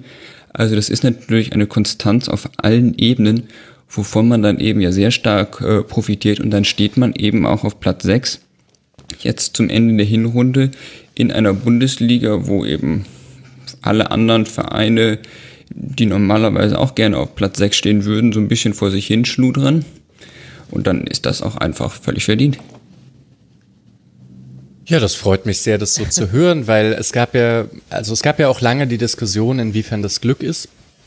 Oder Spielplan. Ähm, Ah, Spielplan, huh, so halb. Also da würde ich wirklich sagen, dass, also der Spielplan käme vielen Mannschaften entgegen, dass man am Anfang gegen schwächere Gegner spielt und äh, die großen Brocken gegen Ende hat. Ob das Freiburg so entgegenkommt, weiß ich gar nicht, weil ja, also das Spiel gegen Mainz sah lange danach aus, dass ähm, dass es halt kein Sieg wird. Gegen Paderborn war Freiburg auch noch nicht so gut, wie sie jetzt sind und haben das Spiel auch dann eher, also es war ausgeglichen. Ähm, in der ersten Halbzeit gerade ist man sehr glücklich in Führung gegangen. Also Spielplan ist so die eine Sache. Ich hatte eher das Gefühl, Freiburg hatte manchmal Glück, äh, zu welchem Zeitpunkt sie auf bestimmte Gegner getroffen sind. Also gegen Hoffenheim hat man gespielt, als Hoffenheim nicht so gut drauf war. Gegen Leipzig äh, war man die letzte Mannschaft, nachdem ja. Leipzig so richtig durch die Decke gegangen ist. Dortmund war noch nicht umgestellt auf Dreierkette und hatte so seine Probleme. Also das waren alles so Spiele, bei denen man das Gefühl hatte, ja, jetzt ist genau der Zeitpunkt, ähm, an dem man auf diesen Gegner treffen möchte. Mm, dann gab es halt sehr viele knappe Spiele, aber da würde ich mich jetzt so ein bisschen auf Schalke berufen. Ne? Die, die auch, also ich plädiere auf. Schalke. Es kann halt alles heißen. Ja, also die schaffen es halt auch in jedem Spiel eigentlich auf Augenhöhe zu sein und irgendwie in den einzelnen Spielen gewinnen sie dann immer. Das ist nie wirklich unverdient. Ähm, das ist aber auch nie so richtig zwangsläufig. Und sowas bei Freiburg in ganz vielen Spielen auch hm. gegen Wolfsburg. Dieser Freistoß von Schmid war, äh, ja, also war der einzige gute Abschluss eigentlich in diesem Spiel, aber gut, ist so. Trotzdem war es ein ausgeglichenes Spiel und ähm, dann muss man halt sagen, war gut. Das einzige Spiel, wo man jetzt so wirklich sagt, dieser Punkt war superglücklich, war eigentlich gegen Leverkusen, muss man sagen. Ja. Die haben es halt wirklich, also das war, ja, das war wirklich ziemlich. Es war eins dieser Chancenwucher-Spiele, wenn ich mich richtig erinnere. Ja, ach, Diaby rutscht aus beim, äh, als er eigentlich schon an Flecken vorbei ist. Mm, und also, ja, Flecken, Riesenpartie gemacht eigentlich. Und also das Spiel war das, wo wir später einen Expected Goals Wert von nahe vier hatten bei einem Tor. Und es war auch das Spiel, wo wir die beste Leverkusener Chance dieser Saison hatten. Das war eben diese Diaby-Chance, wo er ja schon an Flecken vorbei war im Prinzip ja nur noch das Tor vor sich hatte, aber dann, naja, wie es dann eben so kommt, ging der Ball nicht rein. Die beste Chance dieser Saison und symptomatisch ging die beste Chance dieser Saison auch nicht rein.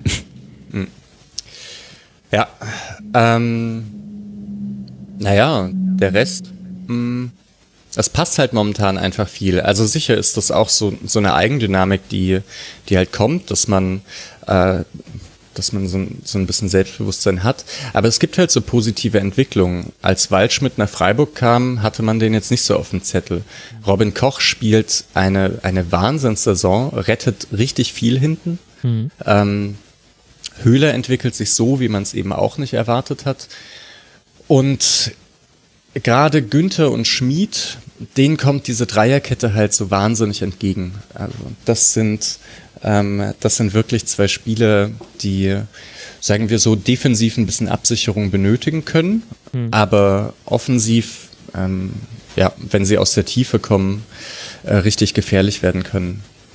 Ja, und gleichzeitig spielen aber auch hinten in der Dreierkette Spieler, die die Ansage haben und auch die Ruhe im Spiel sich nicht äh, so häufig rauslocken zu lassen aus dem Zentrum. Also wenn du eine Dreierkette spielst mit eben offensiven Außen wie eben Günther und Schmid, hast du relativ häufig den Fall, dass ein Gegner eben den Raum hinter diesen beiden bespielt und dann muss jemand aus der Dreierkette rausrücken. Und mir fällt bei Freiburg schon auf, dass die das, wenn erst im allerletzten Moment tun. Aber der Strafraum bleibt tatsächlich immer besetzt. Es gibt ganz, ganz selten mal eine Gleichzahl für den Gegner oder eine gute Strafraumbesetzung für den Gegner, weil immer sehr viele Freiburger im eigenen Strafraum sind. Und da sind auch so Spieler wie Gulde, der finde ich sich jetzt wirklich so langsam ein bisschen reingearbeitet hat in die Saison. Und dann ist es eigentlich egal, wer sonst noch da spielt. Also das ist ja auch Tiefe, haben wir ja schon besprochen, des Kaders die lassen sich da sehr selten locken. Und, und es gab so, und es fällt einem nämlich daran auf, dass es immer mal wieder, wenn es passiert, denkt man sich, Moment mal, das, das habe ich ja in der Saison noch gar nicht gesehen. Also es gab es schon zwei, dreimal, dass, dass jemand rausgerückt ist und dann wurde er überspielt und dann wird es natürlich schwierig, weil dann bist du in der ganz, ganz un, unge, günstigen Situation für dich. Aber das finde ich interessant, weil das spielen nämlich nicht alle Mannschaften so konsequent. Frankfurt hat das mal lange Zeit so konsequent gespielt. Da sind immer die Sechser diejenigen gewesen, die quasi abgekippt sind auf den Flügel, um da zu helfen. Bei denen fällt es jetzt aber in der Saison auch komplett. Und Freiburg macht das sehr, sehr gut. Also die spielen die Dreierkette auch eigentlich so, wie man sie halt spielen sollte. Das ist auch ein bisschen eine Erklärung dafür, dass der Wert der ähm, Expected Goals Against und ähm, die tatsächlichen Gegentore äh, nicht so gut zusammenpasst. Auch oh, da wurde mhm. Äh, häufig gesagt, na, das ist halt Glück, weil der Gegner seine Chancen nicht nutzt. Und da würde ich eigentlich genau das entgegenhalten. Freiburg Freiburg hat eine wahnsinnig disziplinierte und gute Rückzugsbewegung und es gibt einfach kaum freie Abschlüsse ähm, vor, vor Flecken. Ja, wie gesagt, Leverkusen und Gladbach-Spiel so ein bisschen ausgeklammert und irgendwie dieses Bayern-Spiel auch. Ähm, aber die restlichen 13. Ähm, Leipzig ist da exemplarisch. Die haben 24 Mal aufs Tor geschossen und äh, keinen einzigen freien Schuss aufs Tor. Das bedeutet, da, da sind dann wirklich neun Spieler zwischen Ball und Gegner ähm, der Strafraum ist total dicht und man lässt den Schuss eben eher zu, weil man auf zwei gute Torhüter bauen kann hm. und Spieler hat, die sehr gut darin sind, äh, Schüsse zu blocken. Also auch das ist ja interessant, die stehen meistens schon so zum Ball, dass der Schuss nicht abgefälscht wird und dann im eigenen Tor landet. Äh, das ist, das ist halt die Gefahr, wenn man viele Distanzschüsse zulässt und, ähm, und mit so vielen im eigenen 16er steht sondern es passiert dann meistens so, ja, dass entweder kann Flecken den halten oder äh, der Schuss wird geblockt. Ähm, Ja, es gab eine Ja. Premier League-Mannschaft, die hat immer tatsächlich die, die Innenverteidiger so aufgestellt, dass der zentrale Schussweg für den Schützen frei war, was aber halt auch derjenige ist, der für den Torhüter am leichtesten zu halten ist. Leider fällt mir gerade nicht mehr ein, wer das war. Das war in der vorletzten Saison, glaube ich, der Premier League. Ganz so extrem ist es bei, bei Freiburg nicht. Die versuchen schon eher, sich in den, in den Schuss reinzustellen durch Überlegenheit, aber so ein bisschen in diese, in diese Richtung geht es, dass quasi Freiburg schon genau weiß, was sind eigentlich die Optionen für denjenigen, der dann am 16er oder aus 20 Metern eben den Ball bekommt und dann vielleicht abzieht und die Ecken des Tores sind selten frei. Ja, da, aber dafür braucht man halt so eine gewisse Sicherheit auch. Also, dass da jemand auf ähm, den 16er zurennt und ähm, man dann keine Angst hat, dass, äh, dass der halt mal schießen könnte oder so. Ähm, Im Negativen fällt mir das Giri ein beim 2 zu 1 von Köln. Ähm, da ist es auch so, dass im Prinzip macht Freiburg alle Passwege zu. Ähm, und äh, ja, denkt halt, Skiri wird schon nicht schießen und der läuft dann halt einfach durch und schießt.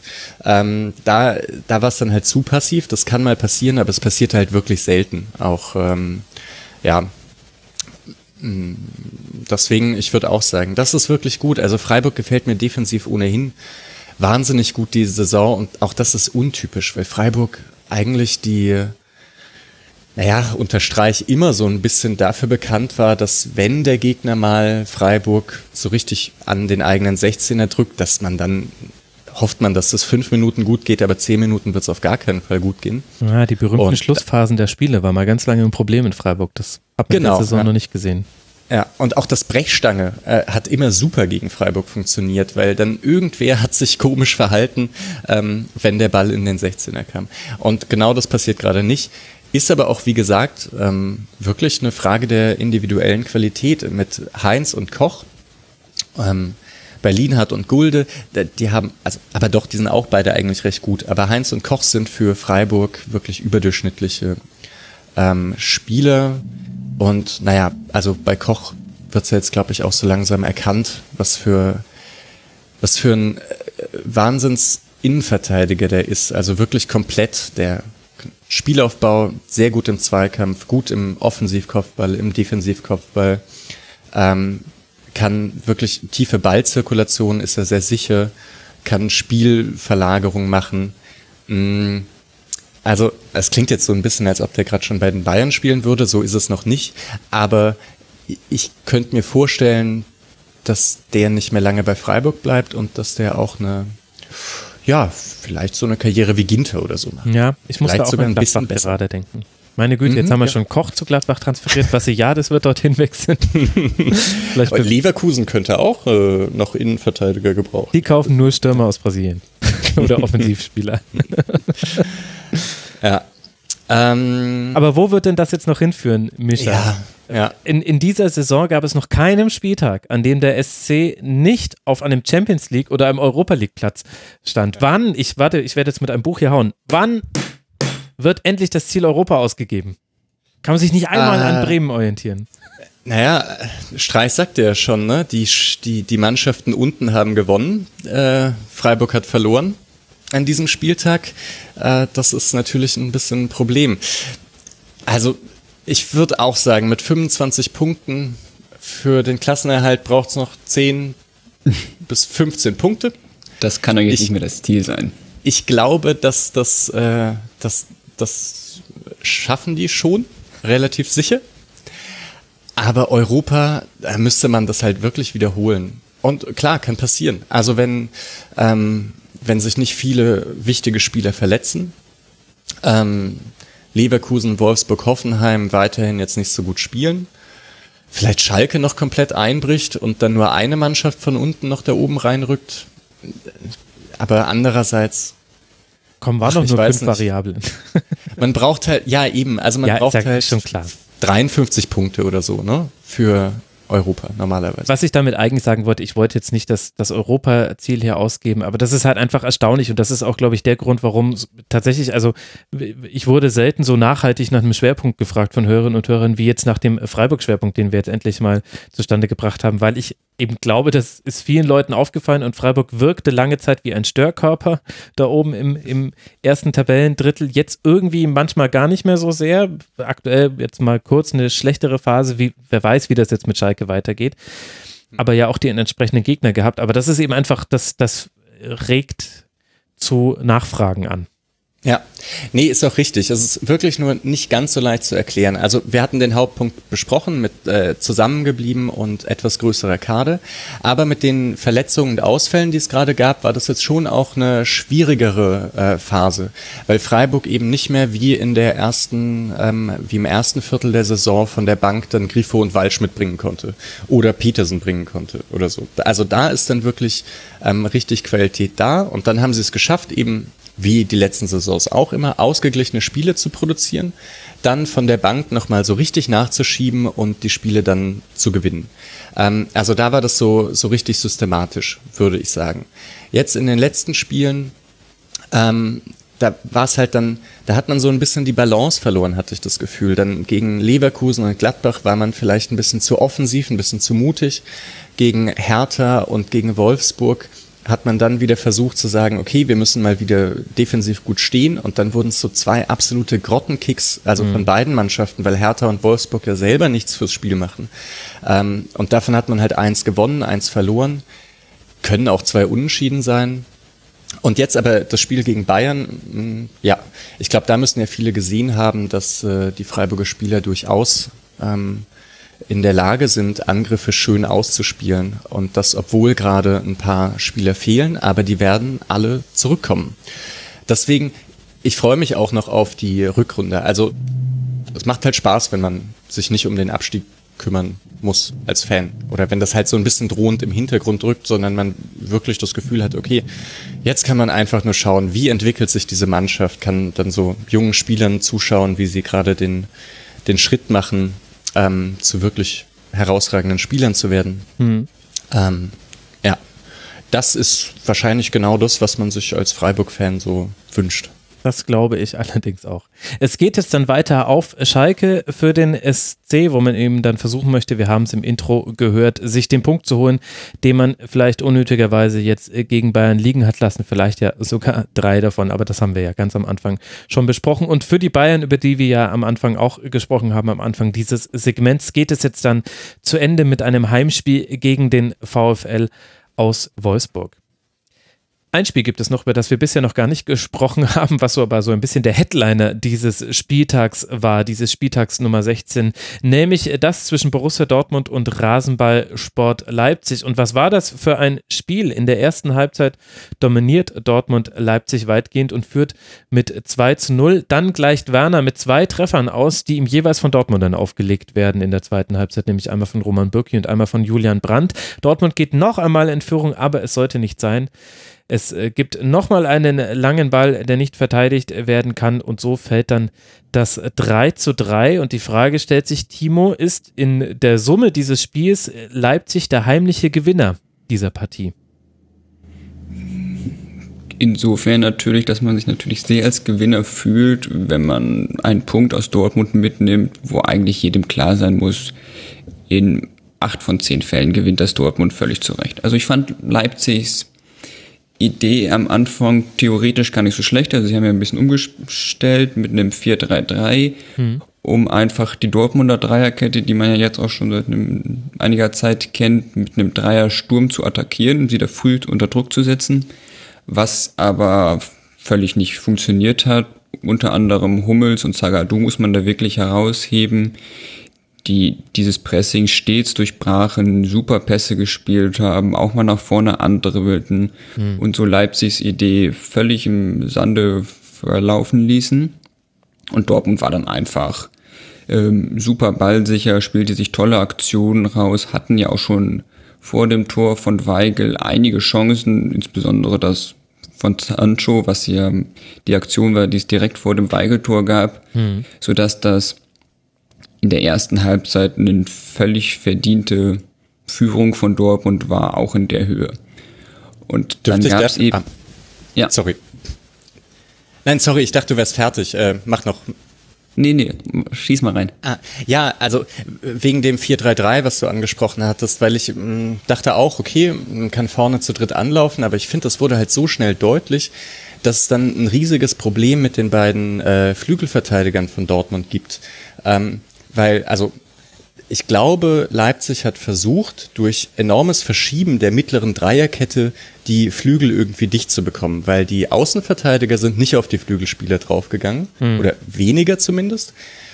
Und ähm, ja, also einfach, weil sie jetzt nicht so den ganz krassen Zugriff vorne hatten, ähm, mussten die sehr viel verschieben und Dortmund ist sehr schnell rübergekommen, immer auf äh, eine Seite, also meistens dann auf die ähm, auf die Hakimi-Seite und da war dann viel Platz. Und bis Leipzig da drüben war, waren die schon im letzten Drittel, also irgendwie genau dort, wo sie sein wollen, um dann ihre Kombination in den Strafraum zu starten. Und also da, ich hatte auch das Gefühl, das ging sogar relativ lang, bis Nagelsmann da umgestellt hat. Ich glaube, es war auch erst äh, zur, zur Halbzeit dann, dass mhm. wieder dieses 4-2-2-2 gespielt wurde. Weil, also da hat man halt richtig gemerkt, da, da entstehen systematisch Torchancen über ähm, Verlagerung, Hakimi nach vorne und dann, ähm, ja. Mhm.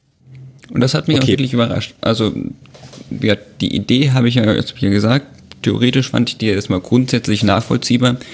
Aber es hat mich dann auch schon überrascht, dass ausgerechnet Julian Nagelsmann, der ja auch dafür berüchtigt ist, ja immer viel und früh auch im Spiel umzustellen, dann für so eine offensichtliche Geschichte wirklich so viel Zeit brauchte. Ja, war dafür vielleicht tatsächlich der Grund, dass Leipzig ja schon immer dran war, aber dass die individuelle Klasse so gut war. Also genau das Sagadu und Hummels hast du ja schon angesprochen. Timo, ich, ich könnte mir vorstellen, dass das so, da so ein bisschen mit reinkommt. Also Leipzig stand oft eigentlich ganz gut mit Zugriff, aber jemand wie Hummels hat halt geschafft, also dieser Pass vor dem 1 zu 0, da war überragend. Er löst sich noch aus der Kette, das ist nicht ganz freiwillig, das war irgendwie so aus der Situation entstanden, wird dann von Segadur angespielt, kann sich aufdrehen und spielt dann einen Laserpass auf Sancho, so diagonal durchs Zentrum, so ein Ball, also da fallen dir alle Haare aus als, als Trainer, wenn du so einen Ball siehst. Der, der, so ein Ball darf nicht gespielt werden, aber du musst auch so einen Ball erstmal schlagen können. Also ich hatte das Gefühl, das hätte auch gegen ganz viele andere Gegner dennoch passieren können, aber an diesem Abend, in dieser ersten Halbzeit, muss man sagen, waren eben auch einfach individuell die Spieler, die hinten die Verantwortung hatten, sich trotz dieses Anlaufen von Leipzig nicht aus der Ruhe bringen zu lassen und den Ball eben ins Angriffstitel zu bekommen. Die waren halt vor allem in Person von Hummels einfach so gut und Brandt auch dann als Übergangsspieler, wenn er den Ball bekommen hat, der hat ja auch ein paar dieser Verlagerungen gespielt dass das einfach gnadenlos ausgenutzt wurde. Und das ist ja, also irgendwo hast du immer eine Schwäche auf dem Feld, wenn du, wenn du offensiv anläufst. Aber, aber das ist ja keine richtige Überraschung, ne? Also, dass äh, ja. Hummels äh, gute Pässe spielt. Also, ich habe vielleicht ein bisschen einen anderen Erklärungsansatz, äh, dass dann, also dass man an diesem Spiel vielleicht doch gemerkt hat, dass momentan Konate, Orban und Kampel fehlen. Also ja, ja, okay. äh, mhm. das wäre halt wirklich so eine Sache gewesen. Ich kann mir vorstellen, dass äh, dass Nagelsmann dann vielleicht gesagt hätte, wir spielen auch Dreierkette, so dieses Hoffenheimer äh, 5-3-2 oder vielleicht dann auch sogar selber ein 5-2-3 spielen, ähm, damit man da besser irgendwie vielleicht auch wirklich etwas mannorientierter steht. Mm, und das ging halt nicht. Und dann gab es im Prinzip zwei Möglichkeiten, ähm, dass man dann halt mit einem 4-2-2-2 spielt und dann hat man keinen Zugriff auf die Innenverteidiger oder 4-3-3 dann hat man das Problem, dass man die Außenverteidiger ähm, relativ frei lässt. Und das stimmt dann schon, dass man sich da dann halt irgendwie entscheiden muss, das theoretisch ganz gut funktioniert, also das funktionieren hätte können, dann nicht funktionierte. Und dann, er hat ja umgestellt. War dann ja auch, war dann ja auch in Ordnung, ne? So ein bisschen, naja, typischer Nagelsmann wäre vielleicht gewesen, dass äh, dann ja, nach der 30. umzustellen oder so. Weil man muss ja auch sagen, in den ersten 15 Minuten hatte ich jetzt gar nicht so das Gefühl, dass, äh, dass Dortmund so krass besser ist. Stimmt, also die wirklich stimmt. gute mhm. Phase war ja auch zwischen Minute 15 und 35, so ja, im Prinzip. Hast du recht, ja. Manch, also ich hatte auch das Gefühl, in der Nachbetrachtung kam mir Leipzig ein bisschen zu schlecht weg. Also so, dass äh, Dortmund hat die jetzt nicht 90 Minuten an die Wand gespielt, so war es nicht. Da waren ein paar sehr schöne Sachen dabei und eine Phase, in der Dortmund wirklich überlegen war. Aber ja. Ja, aber andererseits hatte Leipzig bis auf die Chancen auch nicht allzu viele Chancen. Es gab so eine Phase gegen Ende der ersten Halbzeit, da hat Birki zweimal stark pariert. Aber ansonsten eben in der zweiten Halbzeit im Grunde war da jeder Schuss ein Treffer und dann kann man schon auch anmerken, dass alle Tore unter Mithilfe von Dortmund entstanden sind für Leipzig. Also die ersten beiden natürlich ganz eindeutig. Also einmal kommt Birki aus seinem Kasten heraus, schafft es nicht, den Ball ordentlich wegzuköpfen und Werner schießt ins leere Tor. Das zweite Mal passt Julian Brandt perfekt in den Lauf von Werner. Er geht Birke vorbei, schießt wieder ins leere Tor.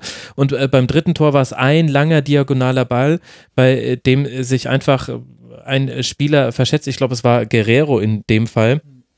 Und, ähm, und, und dann fällt eben das 3 zu 3. Also so wirklich viel kreiert hat Leipzig ja nicht. Also man war halt sehr effizient, man hat die Chance, man hat das, was Dortmund angeboten hat, gnadenlos ausgenutzt. Das ist vielleicht auch die Kernkompetenz gerade von Leipzig, dass man das tut, aber kreiert hat Leipzig nicht viel. Aber also einmal dieser Ball von Upamecano auf Mokiele, das war ja der Ball, der vor der Halbzeit gespielt wurde. Also auch das ist jetzt irgendwie kein Zufall, der kommt halt auch punktgenau und Mokiele fordert den auch. Und ähm, das Zweite ist, Dortmund hat halt auch nicht so viel hochkarätige Chancen mehr. Mhm. Also ein, zwei Mal sind sie richtig schön in, in den ähm, Strafraum reingebrochen. Dann gab's also in der zweiten Halbzeit gerade, und in der ersten Halbzeit gab's diese Ecken. Aber also das ja, stimmt das schon. Ein guter Punkt. Also, Leipzig hat weniger kreiert, äh, Dortmund hat halt drei Tore geschossen, deswegen das ist, ich will jetzt gar nicht sagen, dass Dortmund da offensiv schlecht war oder so. Ja gut, nur, aber das Ergebnis suggeriert schon, dass es ein Schlagabtausch war. Wenn nee. man aber vielleicht halt ehrlich ist, war es vielleicht ein Fehlerfestival. Also jetzt das eine ist jetzt ein bisschen auch zu extrem, aber äh, also nur um den Punkt zu machen, sage ich jetzt Fehlerfestival. Ganz so krass war es natürlich nicht, aber hat schon eine Rolle gespielt bei der Entstehung der Tore, würde ich sagen. Also die entscheidende, also es ist, also ich sehe Leipzig in diesem Spiel als Ausnahme auch wirklich nicht so positiv wie ihr vielleicht, weil es Dortmund wirklich ziemlich konsequent gelang, Leipzigs Spielidee wirklich zu zerstören. Also unter Nagelsmann hat Leipzig hier viel mehr Ballbesitz als früher, kreiert Chancen und kreiert Schüsse wie kaum eine andere Bundesligamannschaft und davon war eben kaum etwas zu sehen. Werner hatte in der ersten Halbzeit vielleicht fünf Ballkontakte, also das ist ja mhm. verschwindend gering. Das stimmt, ja. Also deswegen defensiv, ähm, ja, fand ich es auch sehr gut von Dortmund. Ich fand es auch offensiv ganz gut. Also es sind ja alles äh, ähm, schön herausgespielte Tore. Und also mir gefällt Dortmund ja auch sehr gut in letzter Zeit. Seit der Umstellung auf Dreierkette finde ich das, ähm, also es passt auch so gut zu dieser Mannschaft. Das passt gut zu den drei Spielern. Hummels, der ein bisschen Tempoprobleme hat und dann Absicherung von den beiden Jungen bekommt. Die beiden Jungen, die manchmal manchmal halt so ein bisschen Fehler haben und ähm, dann aber mit Hummels äh, jemanden in der Mitte, der das dann etwas besser ausbügeln kann. Und dieses Problem in der Dreier, also bei dem 3-4-3, dass äh, es kein, also dass der Strafraum auch bei Dortmund manchmal nicht gut besetzt ist, das kommt denen halt total gut entgegen. Also weil das ohnehin das Spiel ist, dass äh, wenn der Ball auf Außen ist, kommen ein, zwei Spieler entgegen und dann ähm, kombinieren die sich da auf engstem Raum durch und dringen in den Strafraum ein.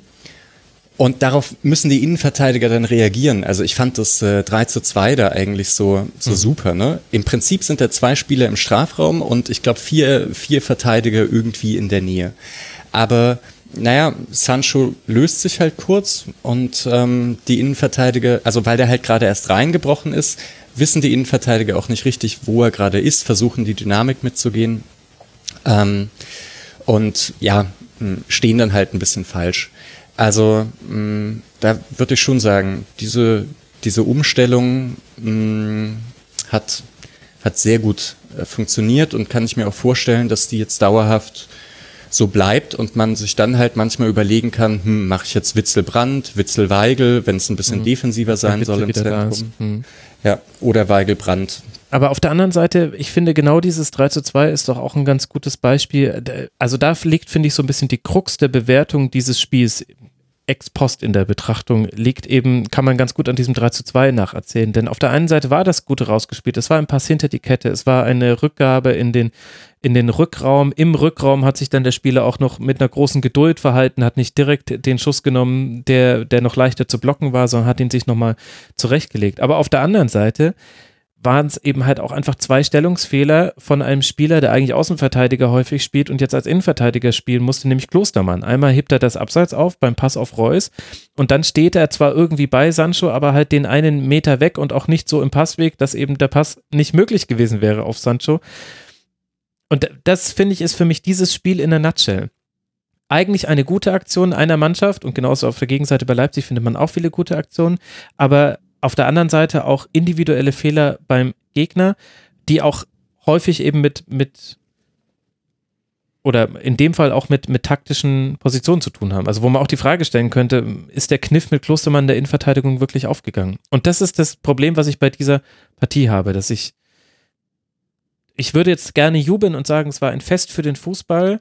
Dafür habe ich da aber zu viele Dinge gesehen, die eigentlich nicht passieren sollten bei Mannschaften, die auf der Tabellenplatz 1 und 4 stehen nach dem 16. Spieltag. Und auf der anderen Seite war aber auch nicht alles schlecht. Hm. Sorry. Ich, ich, ich komme da selber zu keinem Schluss mit mir selbst. Naja, durch ja. zwei Aktionen, also sowohl sowohl natürlich die von Bürki als auch die von Brandt. Also man bekommt Brandt aus Leverkusen, aber Leverkusen nicht aus Brandt. Die verändern natürlich innerhalb kürzester Zeit ja völlig die Dynamik von so einem Spiel. Ja.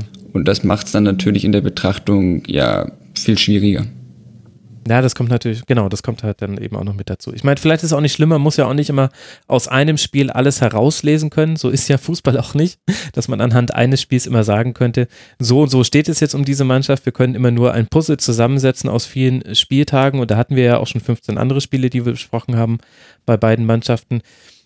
Mir, mir ist das nur im Nachgang dieses Spiels wieder aufgefallen, eben weil es auch so klar das Topspiel dieses Spieltags war, liegt die Versuchung eben nahe, genau das zu tun und zu sagen, okay, deswegen sehen wir jetzt, warum Leipzig Meister wird oder deswegen sehen wir, warum Dortmund jetzt wieder in der Spur ist oder deswegen sehen wir, warum Favre ein Supertrainer ist oder weil er Alcázar nicht eingewechselt hat, sehen wir, warum er irgendwie immer noch der ewige Zauderer ist und ich finde, diese, diese Art der Betrachtungsweise entzieht sich irgendwie dieses 3 zu 3. Es war halt einfach nur ein Fußballspiel. Das würde ich auch sagen. Also warum Leipzig Meister wird, hat man in den fünf Spielen zuvor gesehen. Äh, und da kann ich, glaube ich, auch nur in diese ähm, in diese äh, Loborgie einstimmen, die ihr letzte Woche im Rasenfunk hattet. Mhm, das war äh, sogar diese schon, Woche. Ah, ja, Der genau, Zauber der englischen Woche. Woche. ja. Also es ist halt schon unglaublich, was Nagelsmann aus Spielern macht. Also Diego Demme, ne, Leimer, mh, und viele andere auch. Und dann sind da viele Spiele und also die Ausfälle von Konate und Orban sind nicht zu unterschätzen und es läuft trotzdem sehr, sehr gut. Ähm, und das ist ja gerade erst der Anfang. Also es sind ja jetzt erst ähm, eine Hinrunde unter Nagelsmann und ich finde das schon sehr, sehr gut. Wie gesagt, dieses Spiel fällt ein bisschen raus. Ähm, ja, den Punkt, den ich gern zu Dortmund noch machen würde mit Brandt, ist, es ist halt ungewöhnlich für ihn, positionsfremd zu spielen. Und da, also da merkt man auch, gerade bei diesem Rückpass, ähm, hm. das ist halt ein Ball, den, den spielt ein Offensivspieler, weil der muss was riskieren, der muss, der, der darf nicht lange nachdenken, sondern spielt halt irgendwo hin, hat vielleicht nicht immer das komplette Feld im Blick, sondern vor allem den Raum direkt um sich herum. Ähm, und macht dann halt mal so einen Fehler. Andererseits fand ich Brandt sogar, äh, was jetzt so Zweikämpfe angeht, gar nicht so schlecht. Also ähm, der stellt jetzt vielleicht nicht unbedingt den Körper rein, drängt den Gegenspieler ab, aber der hatte da schon ein paar, ein paar ganz schöne ähm, klärende Aktionen ins Aus oder sowas. Also ähm, da braucht er vielleicht auch noch ein bisschen Zeit äh, und dann kann man mal sehen, ob das so eine Story wird wie bei Max Meyer, der plötzlich so super auf der 6 funktioniert hat, ob Brandt ein ähm, eine Position weiter hinten vielleicht dann auch funktionieren kann. Das wäre ja gerade für Spiele gegen, naja, gegen Mannschaften wie Düsseldorf oder Augsburg oder so ganz gut. Und die Zweikampfbewertung gar nicht so schlecht für Brandt ist für ihn schon wirklich ein großes Lob. Was ich noch sagen wollte, äh, weil du ja vorhin auch Konrad Leimer und Diego Demme ansprachst, ich finde, in diesem Spiel hat man auch gut gesehen, wie man dem dann doch etwas entgegensetzen kann, weil ich fand, dass Dortmund das ziemlich gut gemacht hat. Also sie haben, ja. also Leipzig Ballbesitz Fußball hat eben auch deshalb nicht funktioniert, weil die Dortmunder eben ziemlich fokussiert auf diese beiden im Zentrum pressten. Die beiden waren weitestgehend aus dem Spiel und deswegen hatte Leipzig dann ja auch einen hohen Flügelfokus, worauf dann ja später Favre wieder reagiert hat, indem er ja auch Pisscheck gebracht hat, auch eben für die Flügel, weil Leipzig auch deswegen darüber dann viel kam. Aber bevor wir jetzt Leipzig zum sicheren Meister ähm, hochsprechen, man hat an diesem Spiel auch Punkt, also einige Punkte gesehen, wo man denen wirklich gut auch etwas entgegensetzen kann. Ja, das stimmt. Das stimmt. Ja, andererseits, also das Mittelfeld bei Leipzig so sehr unter Druck zu setzen oder vielleicht sogar den Aufbau ist immer deswegen schwierig, weil Werner vorne spielt. Also man kann halt auch nicht so weit aufrücken gegen die, wenn man nicht wirklich äh, perfekt steht hinten. Mm, also ich finde es, ja, also gegen Dortmund hat es noch nicht ganz gereicht. Ähm, ich bin auch gespannt, wie dann die, die Spiele nochmal gegen Bayern und Gladbach und so weiter werden. Aber ähm, es ist halt dann auch, also diese Spiele sind halt was Besonderes in der Bundesliga. Es ist ja nicht, also es ist ja nicht so wie in der Premier League, dass man äh, fünf, sechs Top-Spiele hat, sondern es sind halt eher drei. Ja. Hm. Gut, und da hat es ja jetzt auch Leipzig geschafft, äh, aus diesen 16 Spielen bisher nur zweimal zu verlieren. Wir erinnern uns einmal zu Hause gegen Schalke verloren und dann in Freiburg seitdem alles gewonnen oder unentschieden gespielt. Es geht jetzt dann äh, zum Saison-Hinrundenabschluss zu Hause nochmal gegen den FC Augsburg ran, während Borussia Dortmund jetzt dann nach Hoffenheim reist, nach Sindelfingen und dort seine letzte Hinrundenpartie bestreiten darf. Dann lasst uns aber weitergehen in der Tabelle und über ein Spiel sprechen, das ein bisschen im Schatten eines Todesfalls statt. Ein Schalke-Fan ist bei der Anreise zum Spiel in Wolfsburg tödlich ums Leben gekommen. Beide Fanlager, auch die Trainer und Spieler, reagierten mit großer Anteilnahme. Wenn wir jetzt aber trotzdem versuchen, das quasi zur Seite schieben und mal aufs Sportliche schauen wollen bei diesem Spiel zwischen Wolfsburg und Schalke, dann sehen wir zwei recht verschiedene Halbzeiten. In der ersten gelingt Schalke wenig und Wolfsburg gibt gute Chancen. In der zweiten hat dann eher Schalke die großen Möglichkeiten, bevor dann ein Torwartfehler von Markus Schubert, der ja Alexander Nübel vertritt, in Abwesenheit aufgrund dessen Rotsperre den Ausgleich von Mbabo ermöglicht. Geht denn das eins zu eins für dich in Ordnung, Timo, wenn du jetzt mal versuchst, einen Strich unter dieses Spiel zu ziehen? Ähm, aufgrund dieser zwei sehr verschiedenen Halbzeiten schon. Also Wolfsburg muss sich wirklich ankreien lassen, dass sie aus der ersten Halbzeit nichts genommen haben. Das war einer der besten Halbzeiten, die Wolfsburg diese Saison bisher gespielt hat. Starker Beginn einfach direkt von Anfang an. Ähm, und ziemlich klischeehaft könnte man fast meinen, kam dann ja die Überraschung der Schalker eben durch die Ecke wirklich ähm, ähm, aus Nichts heraus. Und da muss Wolfsburg sich dann schon fragen, wie es sein kann, dass man so eine super erste Halbzeit hinlegt, ohne davon dann zu profitieren. Dass man dann natürlich wieder zurückkommt, macht das Ergebnis schlussendlich zu einem gerechten, aber das Potenzial lag eindeutig auf Wolfsburger Seite. Hm. Würdest du da mitgehen, Mischa? Ja, würde ich auch sagen. Also ich glaube, man sieht es ja auch am Ende, 11 zu 2 Schüsse aufs Tor. Also selbst mit zwei unterschiedlichen Halbzeiten würde ich auch das Ganze eher Richtung, also eher sagen, Wolfsburg, die Heimmannschaft, äh, hätte da irgendwie ein bisschen mehr mitnehmen können. Auch weil es ja jetzt nicht so, also weil die ja gerade in den letzten Spielen ein bisschen Probleme hatten, ein, äh, richtig mhm. gut Torchancen herauszuspielen. Ähm, und es da eben funktioniert hat. Da ist halt Schlage äh, ein großer Gewinn, dass der zurückgekommen ist. War jetzt äh, gar nicht an so vielen ähm, Aktionen beteiligt, die dann direkt zu Chancen geführt haben. Aber man hat schon das Gefühl, äh, einfach nur, dass er auf dem Platz steht, verändert diese Mannschaft komplett. Mhm. Mm. Und das braucht so eine Mannschaft. Also ich würde sagen, bei Schalke und auch bei Wolfsburg ähm, mit, mit Wagner und Glasner, das sind zwei Trainer, die jetzt erstmal darauf geschaut haben, dass defensive Mechanismen gut funktionieren. Und nach vorne, na, da braucht man dann halt so die ein, zwei guten Momente. Und ähm, deswegen glaube ich auch, dass man beispielsweise auf Schalker Seite diese vielen, vielen Ausfälle in der Innenverteidigung ganz gut kompensieren kann, weil das ganze System ohnehin schon recht defensiv ausgerichtet ist. Mhm. Ähm, und also bei defensiv spielenden Teams, ähm, die haben dann eher das Problem, wenn die offensiven Spieler ausfallen, weil man da so sehr auf individuelle Qualität ähm, angewiesen ist, dass die was, dass die irgendwas Besonderes machen. Also mhm. Deswegen glaube ich auch der Ausfall von Schlage auf Wolfsburger Seite erklärt, warum die dann so ein bisschen eingebrochen sind. Und ähm, deswegen, also so wird es auch erklären, warum Schalke nicht eingebrochen ist, obwohl eine Position ähm, sehr stark, mh, mm, also ja, sehr problematisch war. Das wäre jetzt eher die Sache, also wenn Harit ausfällt, ähm, jo, dann, dann wird es wahrscheinlich problematisch. Also dann verliert man wahrscheinlich ganz viel, also gerät man wahrscheinlich häufiger in Rückstand und so weiter und bekommt dann Probleme. Ja. Aber gut, ja. das muss ja nicht passieren, ne? Und Schlager ja vor allem in Kombination mit Gilov OG, den darf man ja in diesem Zuge wirklich nicht vergessen. Das ist einfach ein ziemlich gutes Mittelfeld. Und ich fand, Wolfsburg hat ja tendenziell auch eher eine intensive Spielweise. Ja. Die sie auch brauchen, um zum Erfolg zu kommen. Und da war es ja zum Beispiel so bei dem letzten Spiel vor der letzten Länderspielpause gegen Leverkusen, wo beide Mannschaften einfach völlig fertig waren.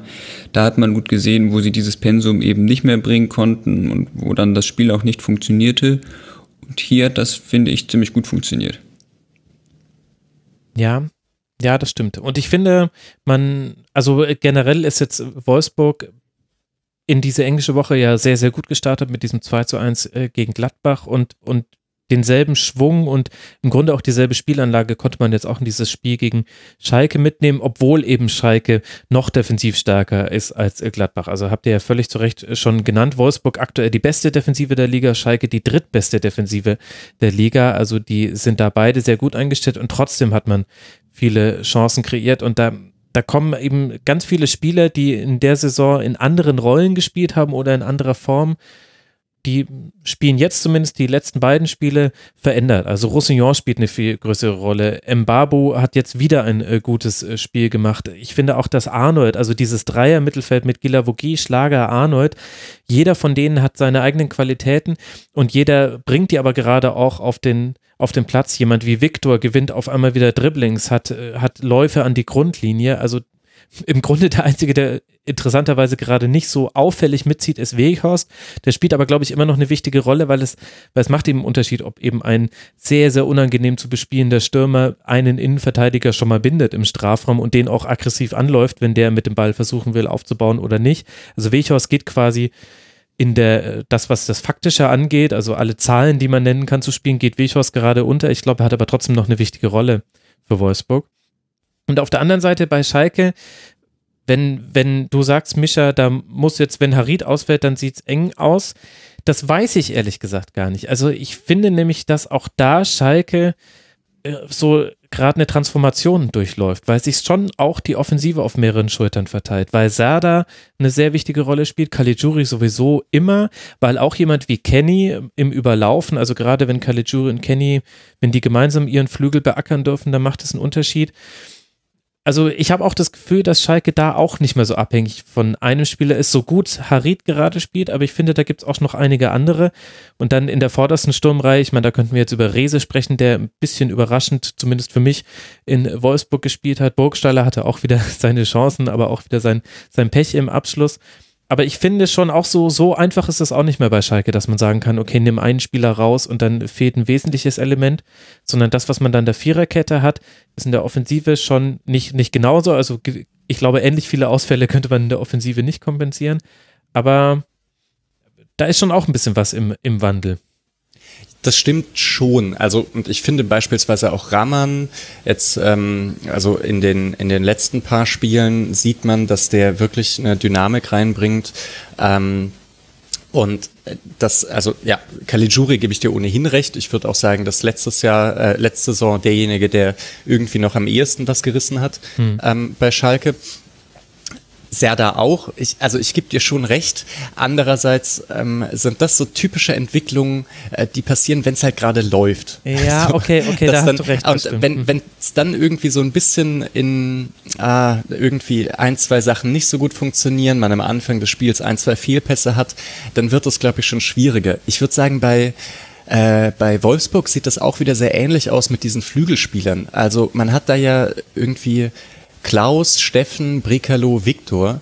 Ähm, vier eigentlich sehr gute Spieler und man kann sich vorstellen, wenn, wenn bei Wolfsburg in so eine positive Eigendynamik reinkommt, dass die alle irgendwie plötzlich so aussehen, als wären sie Wahnsinnsspieler. Ja. Wenn es nicht so läuft, wird es ein bisschen schwieriger. Und ja, da würde Ja. ich sagen, klar, also nehmen Sie das weiter mit, ist es ja auch eine Möglichkeit, sich zu entwickeln. So. Dann, also könnte es auch sein, dass die sich auf diesem hohen Niveau, also gerade Serda beispielsweise, auf diesem hohen Niveau einpendeln. Ähm, ja, aber äh, wie gesagt, mal sehen, was passiert, wenn es dann nicht so läuft. Max, weil du gerade sagtest, Burgstaller hatte auch wieder seine Chancen. Es ist ja auch schon, also die Stürmerdiskussion in Schalke, die gärt ja auch schon länger. Äh, bei Burgstaller ist ja erstmal auffällig, dass der ja gar nicht so viele Chancen hat. Vor allem nicht welche, die er aufs Tor bringt. Also 0,9 Torschüsse pro Spiel hat er ungefähr. Das ist Platz 30. Kann, man kann sich denken, ist jetzt nicht so besonders gut. Von daher ist das auch ein spannendes Thema weiter zu beobachten, was ja zum Beispiel in der Winterpause oder dann auch äh, im Sommer Schalke dann womöglich auf dieser Position tut. Ja, definitiv. Das glaube ich auch. Ja, der Sturm bei Schalke, da braucht man nur mit äh, Schalke-Fans äh, drüber sprechen. Wenn die einen Knipser hätten, aber sie haben ja Kabak, der macht dann eben nach einer gut getretenen Ecke sein Tor rein. So geht man in Führung. Ein bisschen smells like äh, vorletzte Saison, aber jetzt wollen wir nicht immer die Quervergleiche ziehen. Interessant, dass auch Wolfsburg aus Standardsituationen sehr, sehr viele Abschlüsse generieren konnte, auch aus vielen kurz ausgeführten Standardsituationen. 18 Schüsse hat Wolfsburg aus dem laufenden Spiel heraus kreiert und 11 nach Standards. Davon waren nur fünf Distanzschüsse, der Rest alle innerhalb des Strafraums.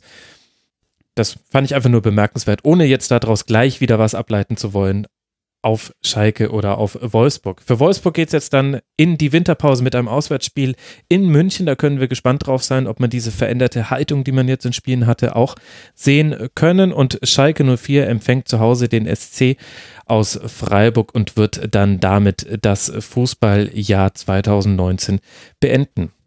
Kommen wir zum zweiten Schwerpunkt äh, dieser Sendung. Wir wollen sprechen über Leverkusen, während wir vorhin beim Freiburg-Schwerpunkt sehr positiv gesprochen haben, obwohl die Ergebnisse nicht stimmen. Aktuell bin ich jetzt gespannt, wie sich das bei Leverkusen gestaltet, denn da stimmen auch die Ergebnisse nicht. Auch gegen Hertha BSC zu Hause schon wieder kein Tor geschossen, schon wieder eine Niederlage.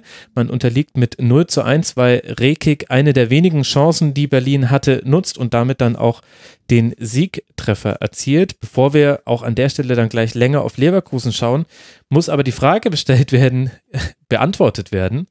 Timo, was ist denn zur Hölle mit Hertha los? Ist das jetzt dieser Klinsmann-Effekt, dass man auf einmal mit 1 zu 0 gewinnt? Einmal in Leverkusen und einmal zu Hause gegen Freiburg. Ach, ich würde jetzt Klinsmann gar nicht zu sehr heraufbeschwören. Dafür ähm, war es für Berlin auch einfach zu einfach.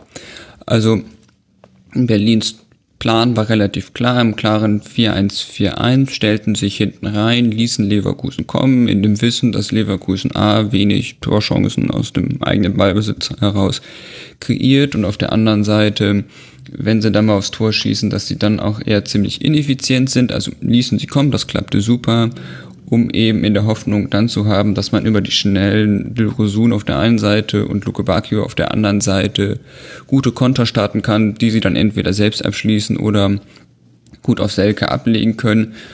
Und das hat eben vollends funktioniert, dieser Plan. Und wie würdest du das jetzt bewerten, nachdem du das selbst verfolgt hast? Also in der Effizienz war Hertha gut. Man hätte sogar noch früher das 1 zu 0 machen können. Es gab noch Chancen. Fandst du, dass Hertha in der Defensive auch gut genug stand, als dass das jetzt länger gut gehen könnte, auch wenn wir jetzt nicht wissen, wie das nach der Winterpause aussieht, aber wir bewerten ja jetzt erstmal den aktuellen Stand.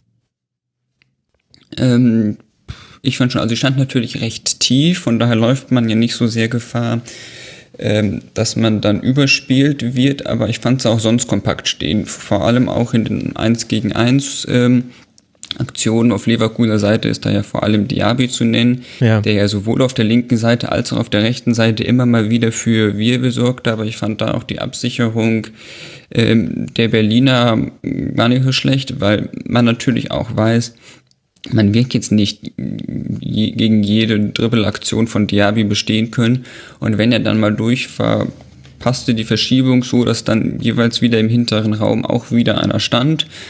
Man ließ Leverkusen über die Mitte um kaum kommen, zwang sie zu flanken und das Ergebnis ist ja wie so oft bei Flanken äh, dann ein Klärungsversuch der Berliner.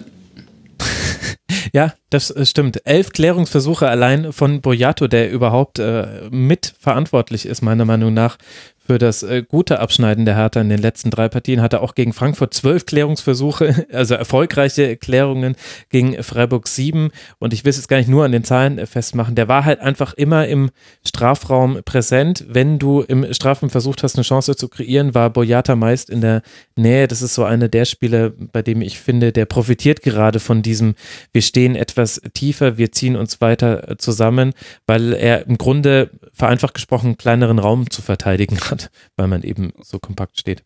Und Gelbrett würde ich da auch noch nennen, der mhm. ja zwischen der letzten Viererkette stand und eben der Viererkette davor.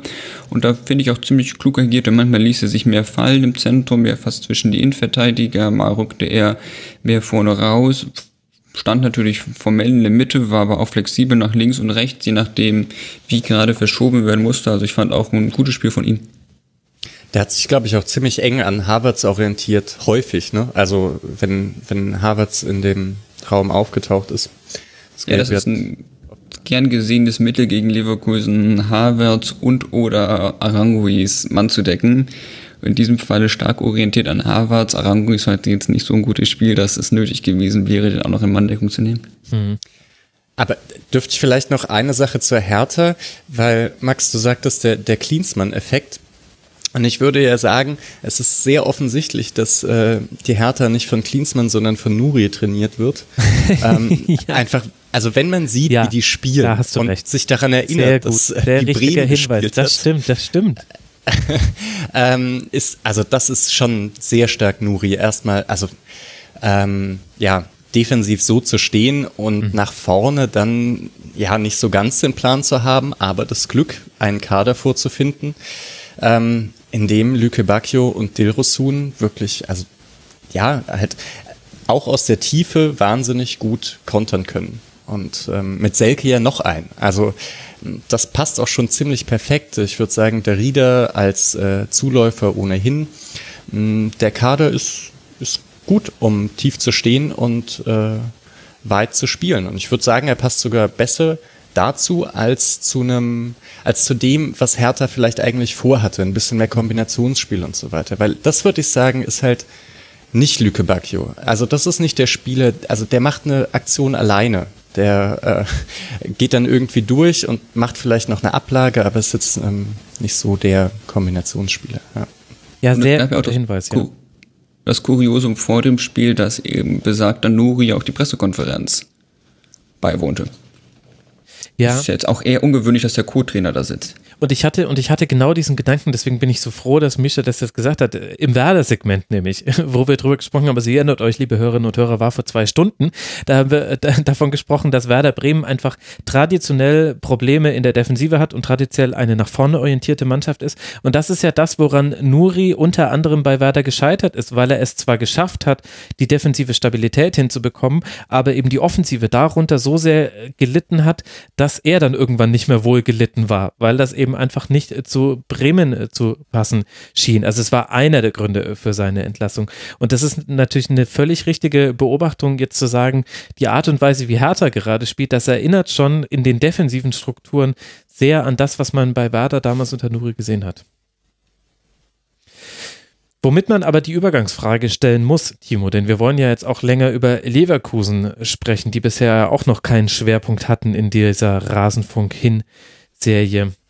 Was hat denn dann bei Leverkusen gefehlt, wenn Peter Boss sagt im Intro, naja, das sind halt so Spiele, die sind schwer und irgendwann hat man auch das Gefühl, man spielt eigentlich gegen sich selbst, weil der Gegner steht eigentlich nur tief und nimmt einem den Raum und das hat er jetzt nicht gesagt, aber auch ein bisschen den Spaß und dann schafft man es eben nicht selber, sich aus dieser Situation zu befreien und sich zum Torerfolg durchzukombinieren. Also so doof wie ich logischerweise dieses Spiel auch fand für diese Rasenfunk-Aufzeichnung und den Schwerpunkt, bietet sich dieses Spiel sehr gut an. Also als hätten die Leverkusener gewusst, dass wir jetzt darüber sprechen. Ah, weil man ja wirklich, Verschwörungstheorie, sehr gut. weil man ja wirklich sehr viele Dinge sehen konnte, woran die ganze Hinserie schon kratzt in diesem Spiel. Ja. Mhm. Also am Anfang der Saison hat man in Leverkusen viel über das Erspielen von Chancen gesprochen, auch schon in der Zeit, wo es ziemlich gut lief. Man erinnert sich zum Beispiel, zweiter Spieltag, das, der 3 zu 1 Erfolg in Düsseldorf. Düsseldorf traf auch ganz zum Schluss, also es war 3 zu 0 und dann traf Düsseldorf halt nochmal. Mhm. Wo man zwei, drei Tore schoss, aber durch Standards und durch Einwürfe. Und man hat das schon nicht geschafft gegen tiefstehende Mannschaften, auch das war jetzt gegen Berlin das Problem, Torchancen aus dem eigenen Ballbesitz heraus zu kreieren. Man sieht das dann immer so symptomatisch. Wenn man sich dann die Passmaps so nach dem Spiel anschaut, dann ist das immer so ein riesiges U, weil der Ball vom Linksverteidiger zum Innenverteidiger, vom Innenverteidiger zum Innenverteidiger und vom Innenverteidiger zum Rechtsverteidiger wandert und dann wieder zurück, weil eben immer sehr viel horizontal verschoben wird und wenig vertikal. Das hängt unter anderem auch mit den Innenverteidigern zusammen, weil sowohl Sven Bender als auch Jonathan Tah keine kein gutes Aufbauspiel haben. Also der Leverkusen Innenverteidiger mit dem besten Aufbauspiel ist dann noch Dragovic.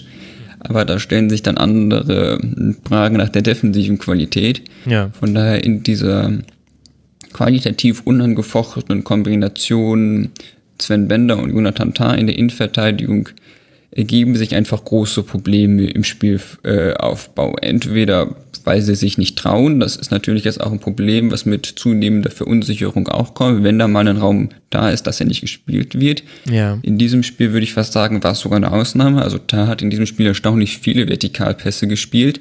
Die waren nicht alle gut. Viele davon landeten auch beim Gegner, aber es waren jedenfalls mal mehr Versuche, ähm, als es sonst waren. Und auch sonstige Möglichkeiten der Innenverteidiger so ein bisschen hervorzudreschen, sieht man selten. Also zum Beispiel mit dem Blick auf Dortmund, Zagadou Hummels, was die ja gut gemacht haben, außer gute Pässe zu spielen, dann dribbeln sie mal an oder sie rücken ein paar Meter weiter nach vorne. Das sieht man eben bei Tar und Sven Bender auch wirklich sehr selten. Da muss man schon suchen. Also Tar hat zum Beispiel beim Heimspiel gegen Hoffenheim so seine ersten Dribbelversuche gemacht, ließ sich dann leicht auch auf Außen abdrängen aber das waren dann mal solche zaghaften Versuche. Ansonsten krankt das ähm, Aufbauspiel schon von ganz hinten.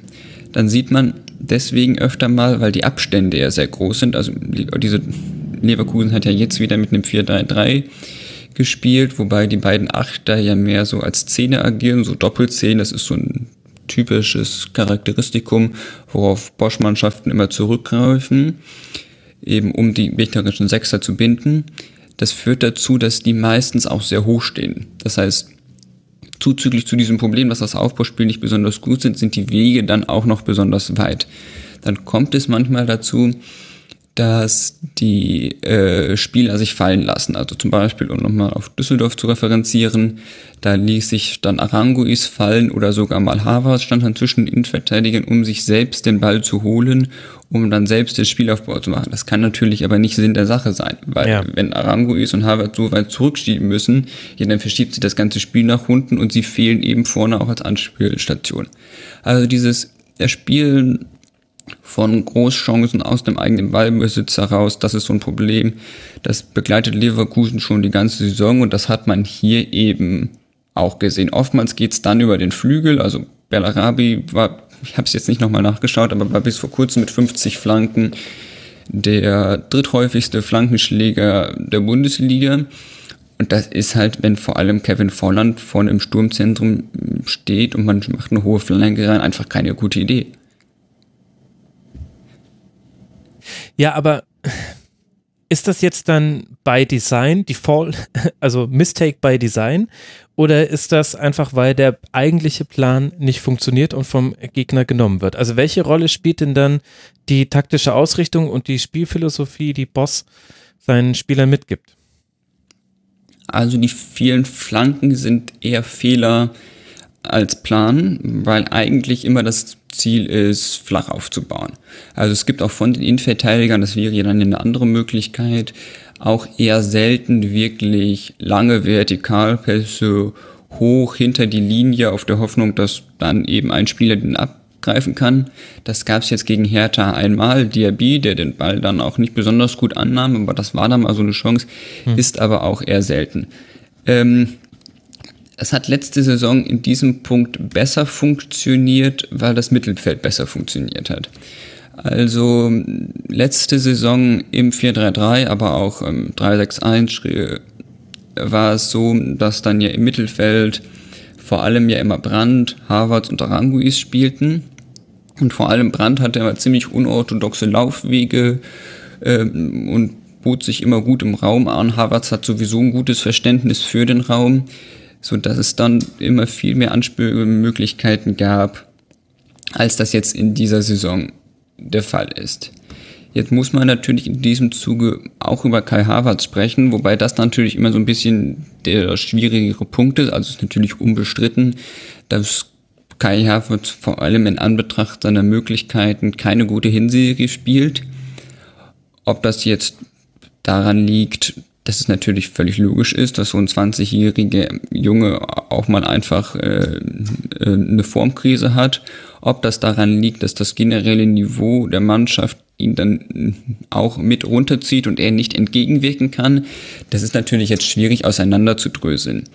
Aber dass natürlich da im Mittelfeld ähm, äh, es Probleme gibt, das ist erstmal unbestritten.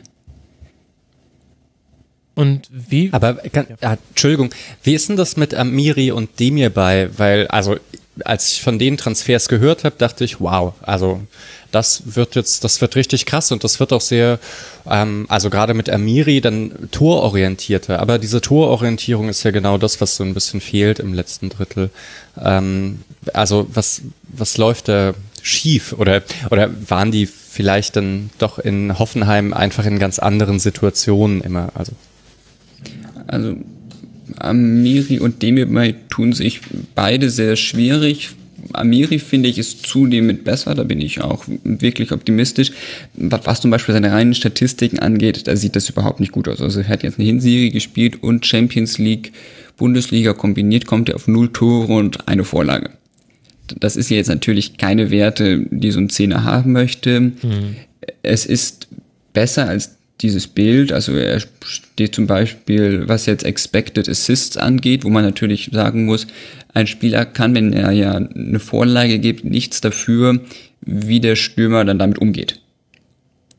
Und da steht er zum Beispiel bei einem Wert von vier, das ist jetzt auch noch nicht überragend, aber es, da tut sich ja zumindest schon mal eine große Diskrepanz hm. auf, für die er jetzt nichts kann, was jetzt zum Beispiel erstmal ein Zeichen dafür ist, dass seine Leistung auf jeden Fall besser ist, als die schlechten Statistiken es vermuten lassen. Aber natürlich tut er sich schwierig, aber ich finde, Amiri jetzt auch gegen Berlin war in der, zusammen mit Diaby in der, in der Runde der Schlechten noch einer der Besseren und ich finde, sein genereller Trend ist auch Verhalten besser werdend. Und bei dem ist einfach das Problem, dass Bosch ihn sehr verschieden auf verschiedenen Positionen eingesetzt hat. Ähm, mal kam er sehr aus der Tiefe, wie zum Beispiel gegen Düsseldorf. Mal hatte er eine sehr offensive Rolle, wie zum Beispiel im Spiel bei Juventus Turin oder auch beim ersten Spiel schon direkt gegen Paderborn. Und da sehe ich ihn einfach nicht. Also Demirbay ist für mich kein Spieler, der besonders dribbelstark ist, der wirklich so ein Spieler ist, der einen großartigen Zug zum Tor hat, sondern ich finde, Demirbay äh, braucht, wie gesagt, diesen Raum vor sich, um dann Pässe spielen zu können.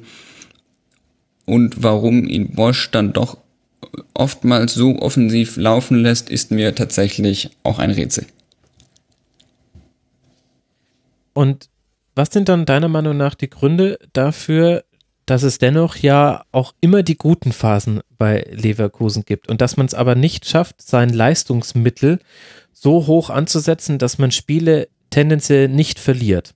Das ist ja das, was Top-Mannschaften von den restlichen Mannschaften unterscheidet, dass du immer gut genug bist, unentschieden zu spielen. Das ist zum Beispiel etwas, was der SC Freiburg in dieser Saison viel besser geschafft hat. Das hört sich jetzt ironisch an, weil die beiden punktgleich und fast die identische Tordifferenz haben. Und trotzdem würde ich behaupten, in den, in den, in den Ausschlägen äh, der einzelnen Spiele, wenn wir uns die angucken, der Leistung, geht es bei Leverkusen ja jetzt schon traditionell im Grunde seit den Roger Schmidt-Jahren ja deutlicher zu. Woran liegt das?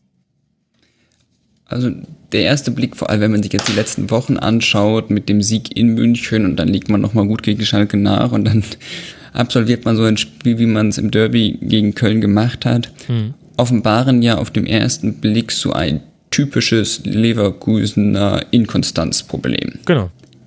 Was ich aber gar nicht so sehr sehe, ähm, weil, also klar, das Köln-Spiel, auch das Berlin-Spiel, die letzten, aber so in der Gesamtbetrachtung Peter Bosch, finde ich, ist Leverkusen deutlich konstanter geworden, als sie das früher waren. Also man hat vor allem auch in der letzten Rückrunde und auch zu Beginn der Hinrunde ähm, immer sehr gut ausgesehen, gut bis sehr gut teilweise auch gegen alle Mannschaften, äh, die unter einem stehen und hatte immer die großen Probleme gegen die oberen Top-Mannschaften. Das war jetzt in den letzten zwei, drei Wochen wirklich ein Umkehrbild.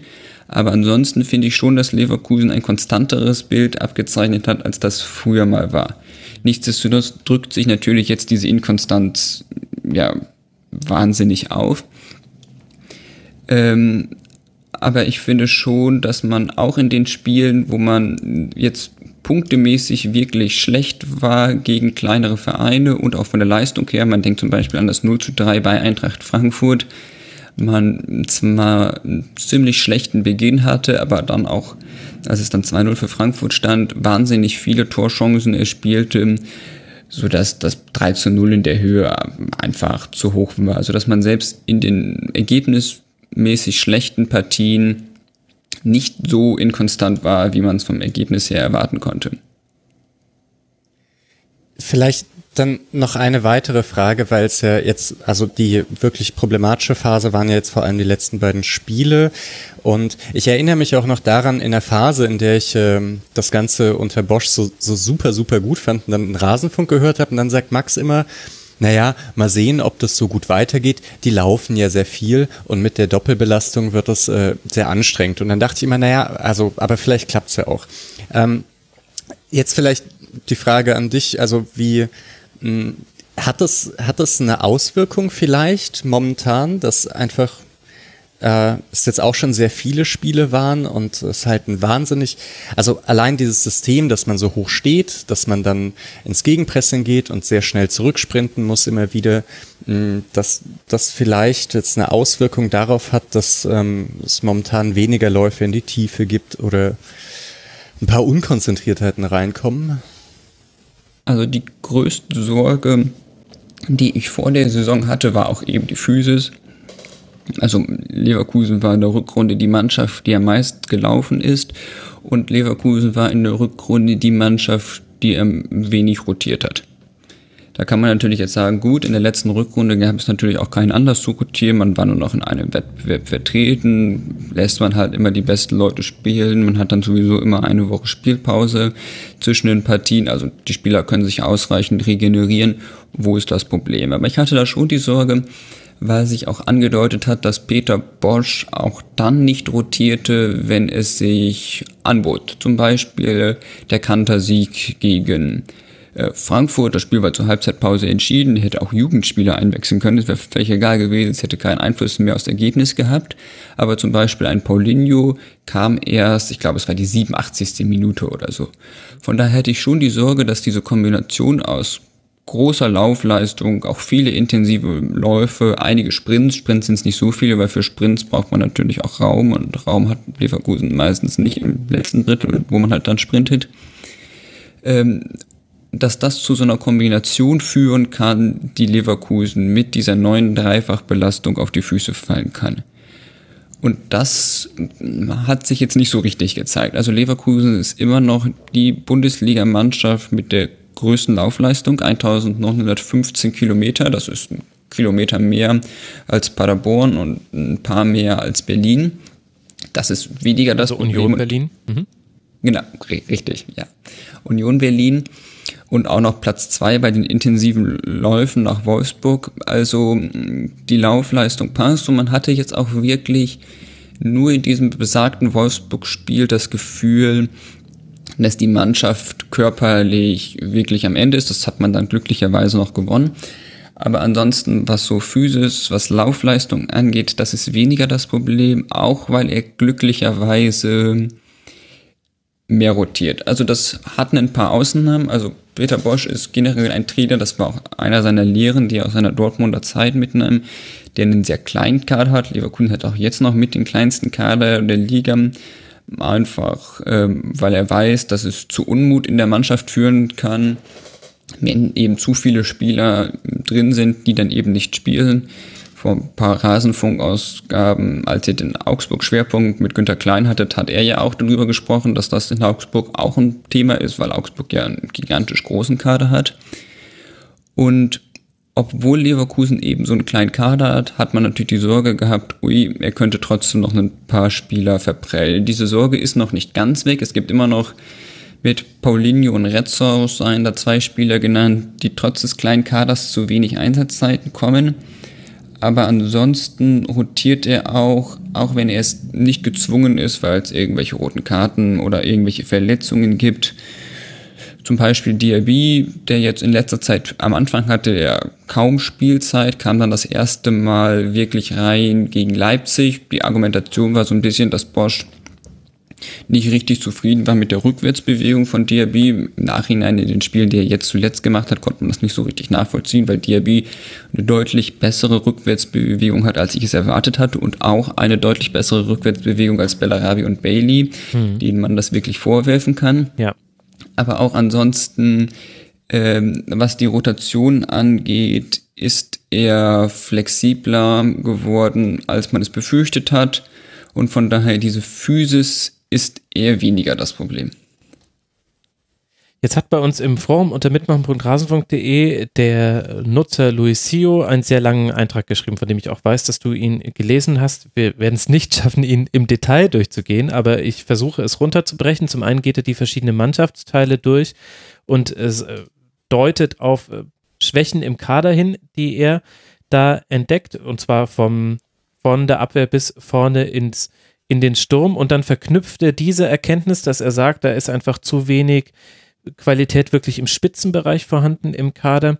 Er verknüpft diese, diesen Fakt, den er feststellt, noch mit dem, dass er sagt, der Kader passt auch nicht zur Spielidee von Boss. Er wurde eben einfach zusammengestellt für eine andere Spielidee und da gibt es eben einfach noch Sollbruchstellen, die wir ja auch immer wieder jetzt, glaube ich, gestreift haben. Wenn wir eben zum Beispiel sagen, naja, bei einem Bailey, bei einem Bellarabi, da kann man über die Arbeit gegen den Ball schon sprechen, dann ist das bei einer Mannschaft, die hochpressen möchte und der Boss, die den Gegner am liebsten gar nicht aus seiner Hälfte rauskommen lassen möchte, egal ob jetzt Leverkusen den Ball hat oder der Gegner, vielleicht tatsächlich nicht der beste Befund, den man stellen kann.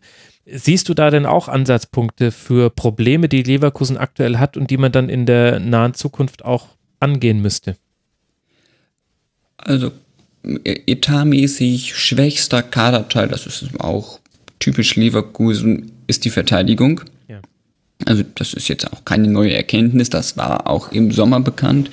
Im Sommer reagierte man darauf jetzt nicht großartig, also man holte sich Sinkgraben, was eine gute Idee war, als Ersatz für Wendel. Einerseits, weil Wendel auch viele ausbaufähige Spiele hat Andererseits natürlich auch, weil es ja generell mal eine kluge Idee ist, für so einen Linksverteidiger mit Dreifachbelastung auch einen zweiten Linksverteidiger zu haben. Und Sinkgraben hat ja einige Idee. ganz schöne Pässe jetzt auch gespielt in diesem Spiel gegen Hertha. Also es hatte jetzt äh, keinen Effekt, aber wenn es mal so einen Pass gab aus der Abwehr, der einen Achter gefunden hat, da ist mir Sinkgraben und der hat ja auch zwei so Durchsteckpässe tatsächlich gespielt, ähm, ist mir da positiv aufgefallen also, ähm, Sinkgraven hat ja auch schon bei Ajax Amsterdam unter Bosch gearbeitet. Also das war jetzt mal so ein Beispiel für einen Transfer, der jetzt ja auch speziell für dieses System geholt wurde. Und das Gute bei Sinkgraven ist auch, dass er so ein paar mehr taktische Möglichkeiten ähm, ermöglicht. Vor allem zu Beginn dieser Saison und auch in der letzten Saison hat Leverkusen ja viel in diesem 3-6-1 mit einem asymmetrischen Außenverteidiger gespielt Das heißt, im Ballbesitz mit einer Dreierkette und ein Außenverteidiger schob eben deutlich vor. Das war dann immer Weiser und Wende ja. blieb zurück, weil Weiser eben ist ja auch ein, ein gelernter Offensivspieler, glaube ich, das eben deutlich besser kann als Wendell. Hat man jetzt zuletzt nicht mehr gesehen, auch eine, also Bender rückte jetzt auch deutlich mehr raus, äh, als der Linksverteidiger es tat. Aber durch die Verletzung von Weise hat man dies jetzt weniger gesehen, aber Sinkhaven ermöglicht da eben bessere Möglichkeiten auch taktisch, weil ein rausrückender Linksverteidiger Wendell ist einfach keine gute Idee. Das hat man mal phasenweise gesehen, aber das ist kein System für die Dauer. Und Zinkgraven ist auch gelernter zentral Mittelfeldspieler, wurde dann von Bosch immer so ein bisschen zurückgepackt hat in dieser Saison auch schon im zentralen Mittelfeld gespielt, als er bei Juventus Turin eingewechselt wurde. Und er ist eben einer, der diesen offen, diese offensive Rolle auch einnehmen kann. Von daher so ein bisschen mehr taktische Flexibilität. Ähm, ich fing eben damit an, dass ich sagte, dass die Verteidigung generell der schwächste Kaderteil von Leverkusen ist. Ein Punkt in diesem Sinne war ja auch das Aufbauspiel, worauf ich schon eingegangen bin. Ein anderer ist sicherlich auch zum Beispiel Dragovic, wo ich nicht mehr wirklich glaube, dass er das Niveau hat, um dieser Mannschaft wirklich für den nächsten Schritt zu helfen. Mhm. Das große Problem allerdings, und dann kommen wir jetzt zum zweiten großen Thema, was noch entscheidender für diese Saison ist, als das Erspielen von Chancen aus dem eigenen Ballbesitz heraus, ist die Effizienz. Ähm, Leverkusen hat bis jetzt Bundesliga und Champions League addiert 21 Tore selbst geschossen. Da kommen zugegeben noch sechs Eigentore äh, drauf. Das ist jetzt ein Wert, der ja wirklich schon sehr signifikant ist. Man kann natürlich noch das Pokalspiel in Aachen mit dazu nehmen. Da kommt man schon auf sieben Eigentore. Die kommen natürlich auch aus dem Nichts. Man kennt ja jetzt mittlerweile so diese typischen Leverkusener Ecken, wo alle, wo ein großer Schwan an Spielern konzentriert am kurzen Pfosten steht, den Torhüter bedrängt. Das waren zum Beispiel solche Situationen, wo es mal gerne ein Eigentor gab. Mhm. Nichtsdestotrotz ändern natürlich diese sechs beziehungsweise mit Pokal sieben Eigentore, die machen Leverkusen natürlich effektiver, weil daraus resultiert ein Tor. Aber sie ändern natürlich nichts an Leverkusen Effizienz. Und das ist für mich wirklich ein riesiges Thema. Also Leverkusen kommt auf 21 selbstgeschossene Tore in Bundesliga und Champions League. Und wenn man jetzt die Metrik Expected Goals zugrunde zieht, dann hätte Leverkusen auf 33,14 Tore kommen müssen. Oh, das ja. heißt, wir haben eine Differenz von zwölf fehlenden Toren. Klar, jetzt habe ich die Eigentore rausgezählt, aber das finde ich gar nicht so falsch, weil auch wenn natürlich Eigentore nicht aus dem Nichts fallen, sondern sie werden ja wie gesagt erzwungen, ändert das hier nichts daran, dass die Spieler in offensiver Reihe alle wahnsinnig ineffizient sind. Und das hat man dann vor allem in diesen Spielen gemerkt, die man dann in der letzten Rückrunde noch gewonnen hat, also gegen all die Vereine, äh, die jetzt von der individuellen Klasse schlechter sind als man selbst, also zum Beispiel der SC Freiburg, wo man zu Hause nur unentschieden spielt, aber wahnsinnig viele Chancen selbst liegen ließ, ergo gewinnen müsste. Zum Beispiel das Spiel am dritten Spieltag gegen Hoffenheim, wieder ein Unentschieden, zu Hause ein 0 zu 0, wo man das Ding auch nicht über die Linie bekommen hat. Auch das Spiel bei Eintracht Frankfurt, wo man, und das ist jetzt auch so ein typisches Leverkusener Phänomen, man ist auch sehr gut drin, sich doofe Gegentore zu frühen Zeitpunkten zu fangen. Bei Eintracht Frankfurt jetzt gleich doppelt. Aber auch als man da 2-0 hinten lag, war man jetzt nicht chancenlos. Ich habe es ja eben schon erwähnt, man hatte viele Chancen und wenn man dann mal einen Anschlusstreffer macht, dann weiß man nicht, wie es weitergeht. Aber auch dort ging der Ball nicht über die Linie. Jetzt gegen Hertha gab es nicht mehr so wahnsinnig viele Chancen, aber man erinnert sich zum Beispiel an den Kopfball von Volland direkt nach dem 1 zu 0 von Berlin. Auch der ging nicht rein, auch der hätte etwas geändert. Wir können sprechen über das Spiel äh, gegen Werder Bremen, auch ein Unentschieden, wo man wahnsinnig viele gute Chancen hatten, wo man den Ball nicht über die Linie bekommt. Also vor allem in diesen Heimspielen summieren sich viele, viele Unentschieden heraus, die dann Punkte kosten. Und das meinte ich auch mit dem konstanteren, es liegt ja immer hier der Fokus nicht auf ein konstantes Leverkusen, sondern ein konstanteres Leverkusen, als es das zum Beispiel unter Heiko Herrlich oder auch Roger Schmidt gab, weil mit Ausnahme weniger Partien, die sich jetzt konzentriert auch leider zum Ende hin gebündelt haben, ist man fällt man gegen diese ganzen anderen Mittelklasse, Unterklasse Vereine der Bundesliga nicht wirklich ab, sondern man kriegt das Ding einfach nicht über die Linie. Und dann können wir natürlich auch über die Spieler sprechen, die da vorne verantwortlich sind, Tore zu schießen. Wir können zum Beispiel über Karim Bellarabi mhm. reden, der wirklich die Ineffizienz verkörpert. Also in all seinen Aktionen steht so ein bisschen symptomatisch für den Verein. Also einerseits seine Schüsse, die er da mal immer so aus einer Halbposition aufs Tor bringt, eher ungefährlich sind, aber auch was seine Flanken angeht. Also ich habe ja eben schon erwähnt, er flankt ziemlich viel, aber auch das ist meistens ohne sonderlich viel Verstand. Ich wüsste gar nicht, wie ich das anders nennen sollte. Also es bringt einen ja wirklich zur Weißglut. Es sind blind geschlagene äh, Flanken. Was ist? Es sind blind geschlagene Flanken. Es sind blind geschlagene Flanken auf einen nicht besonders kopfballstarken auf einen Stürmer. nicht vorhandenen, genau, auf einen nicht vorhandenen Zielspieler. Also genau. Bellarabi ist ja ohnehin immer so ein bisschen, als ob man vor der Konsole prinzipiell immer zu weit aufzieht. Ne? Also der, der rennt im Prinzip nur im Sprint und, ähm, und ballert dann halt irgendwie drauf. Äh, ja, das ist, äh, ist, ist schon ein Phänomen irgendwie. Hat auch was, weil, weil man es halt so selten sieht. Also, ja. Er steht insofern dann natürlich auch sehr symptomatisch für diesen Verein. Also natürlich einerseits wegen dieser Ineffizienz, andererseits, weil es dann natürlich so ist, dass er im Kleinen immer mal wieder brilliert. Das schafft ja Leverkusen auch, wie zum Klar, Beispiel in München. Holland hatte ja auch die Phase, in der er im Kalenderjahr 2019 ähnlich viele Tore hatte wie Robert Lewandowski. Aber das sind halt leider immer nur Phasen. Ich meine, das hat ja auch Leverkusen nicht exklusiv, dass der Knipser fehlt. Ich, äh, ich erinnere mich an Schalke-Segmente zurück und an einige andere Segmente, die man in diesem Jahr schon hören konnte im Rasenfunk. Glaubst du denn, dass sich da, um quasi mal den Blick so sachte Richtung Zukunft zu wenden. Glaubst du, dass sich da etwas tun wird? Denn ich habe das Gefühl, die Transfermarktaktivitäten von Leverkusen adressieren für mich schon seit einer ganzen Weile nicht mehr die eigentlichen Probleme.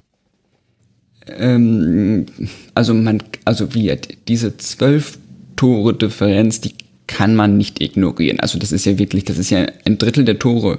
Das ist ein so signifikanter Wert, ähm, dass man darauf eigentlich reagieren muss. Das Problem ist natürlich, es gibt auch in Leverkusen, wenn es jetzt meistens spielt man ja mit einem Stürmer, mhm. also mit einem Stoßstürmer. Es gab jetzt die eine Ausnahme des Bremen-Spiels, wo man mit einer Dreierkette und einem Doppelsturm spielte, was wirklich eine sehr offensive Herangehensweise war, die auch zu offensiv war, um sie später nochmal zu sehen.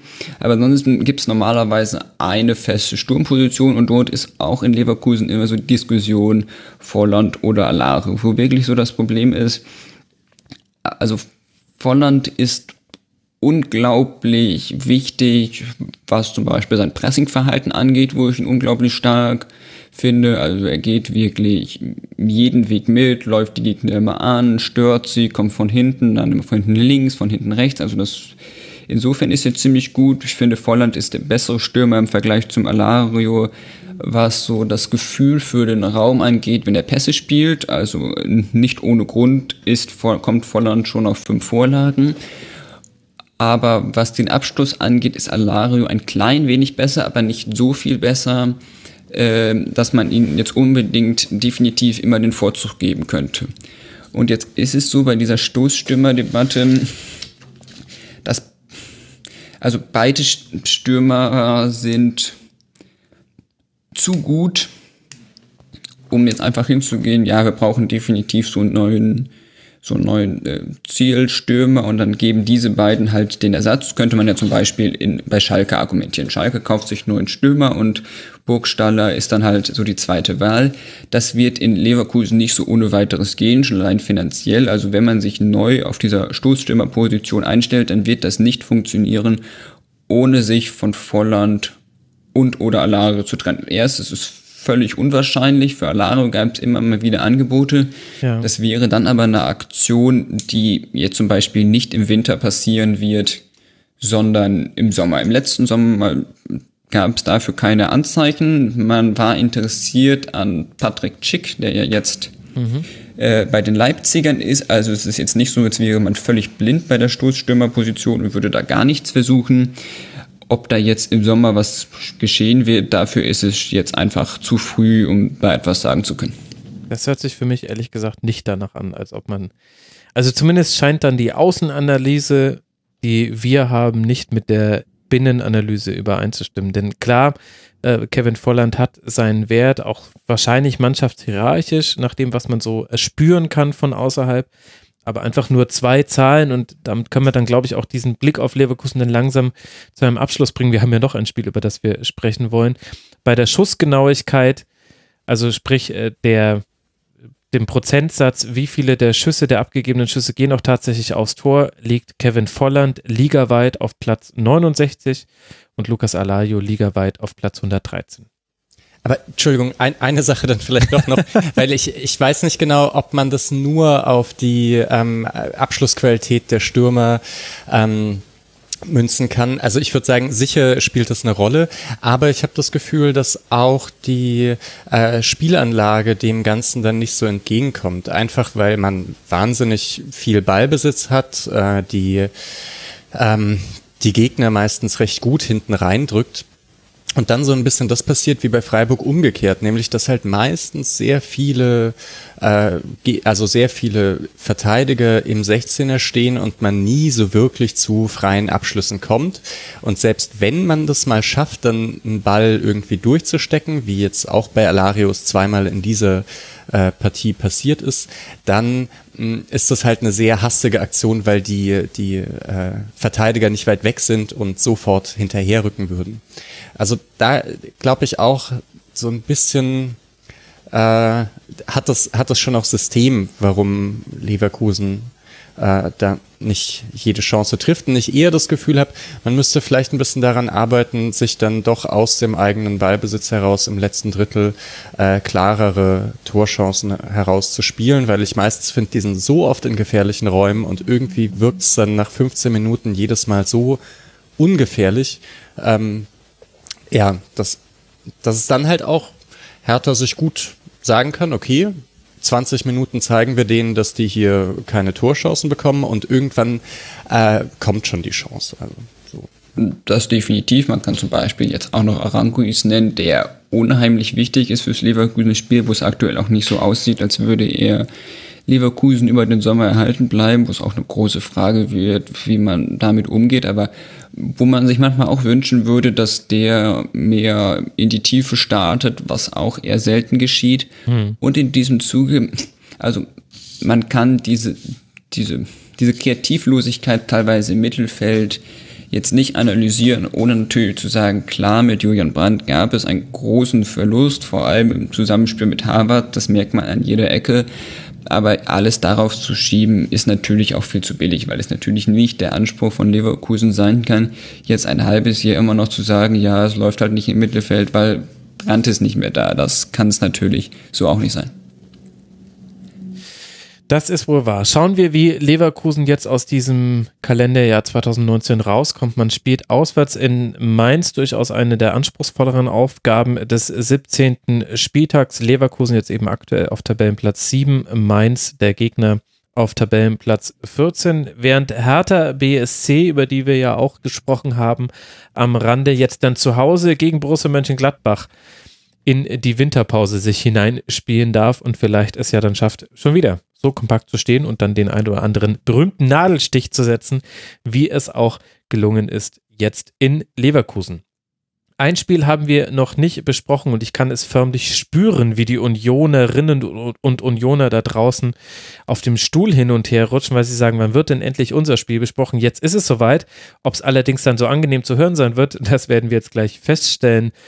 Denn Union verliert zu Hause gegen Hoffenheim. Ja, man kann noch Heimspiele verlieren. Das ist tatsächlich ein, ein Fakt, den man mitnehmen kann aus diesem Spiel. Das ist die kürzeste Zusammenfassung. Viele Chancen gab es nicht. Uta vergibt eine große. Bei so ziemlich jeder Ecke Unions wird es interessant. Aber das äh, Tor macht dann erst äh, Uta mit einem abgefälschten Schuss und dann Baumgartner in der 90. Minute. Bebu mit einem abgefälschten Schuss, Entschuldigung. Das war natürlich Quatsch für Hoffenheim. Die Tore macht also nicht Union, sondern eben der Gegner. Das war jetzt die etwas längere Zusammenfassung. Mischa, jetzt Königsdisziplin. Analyse. Ja, ich würde ähm, sagen, passiert halt mal. Ähm, das, das Spiel, Spiel relativ kurz.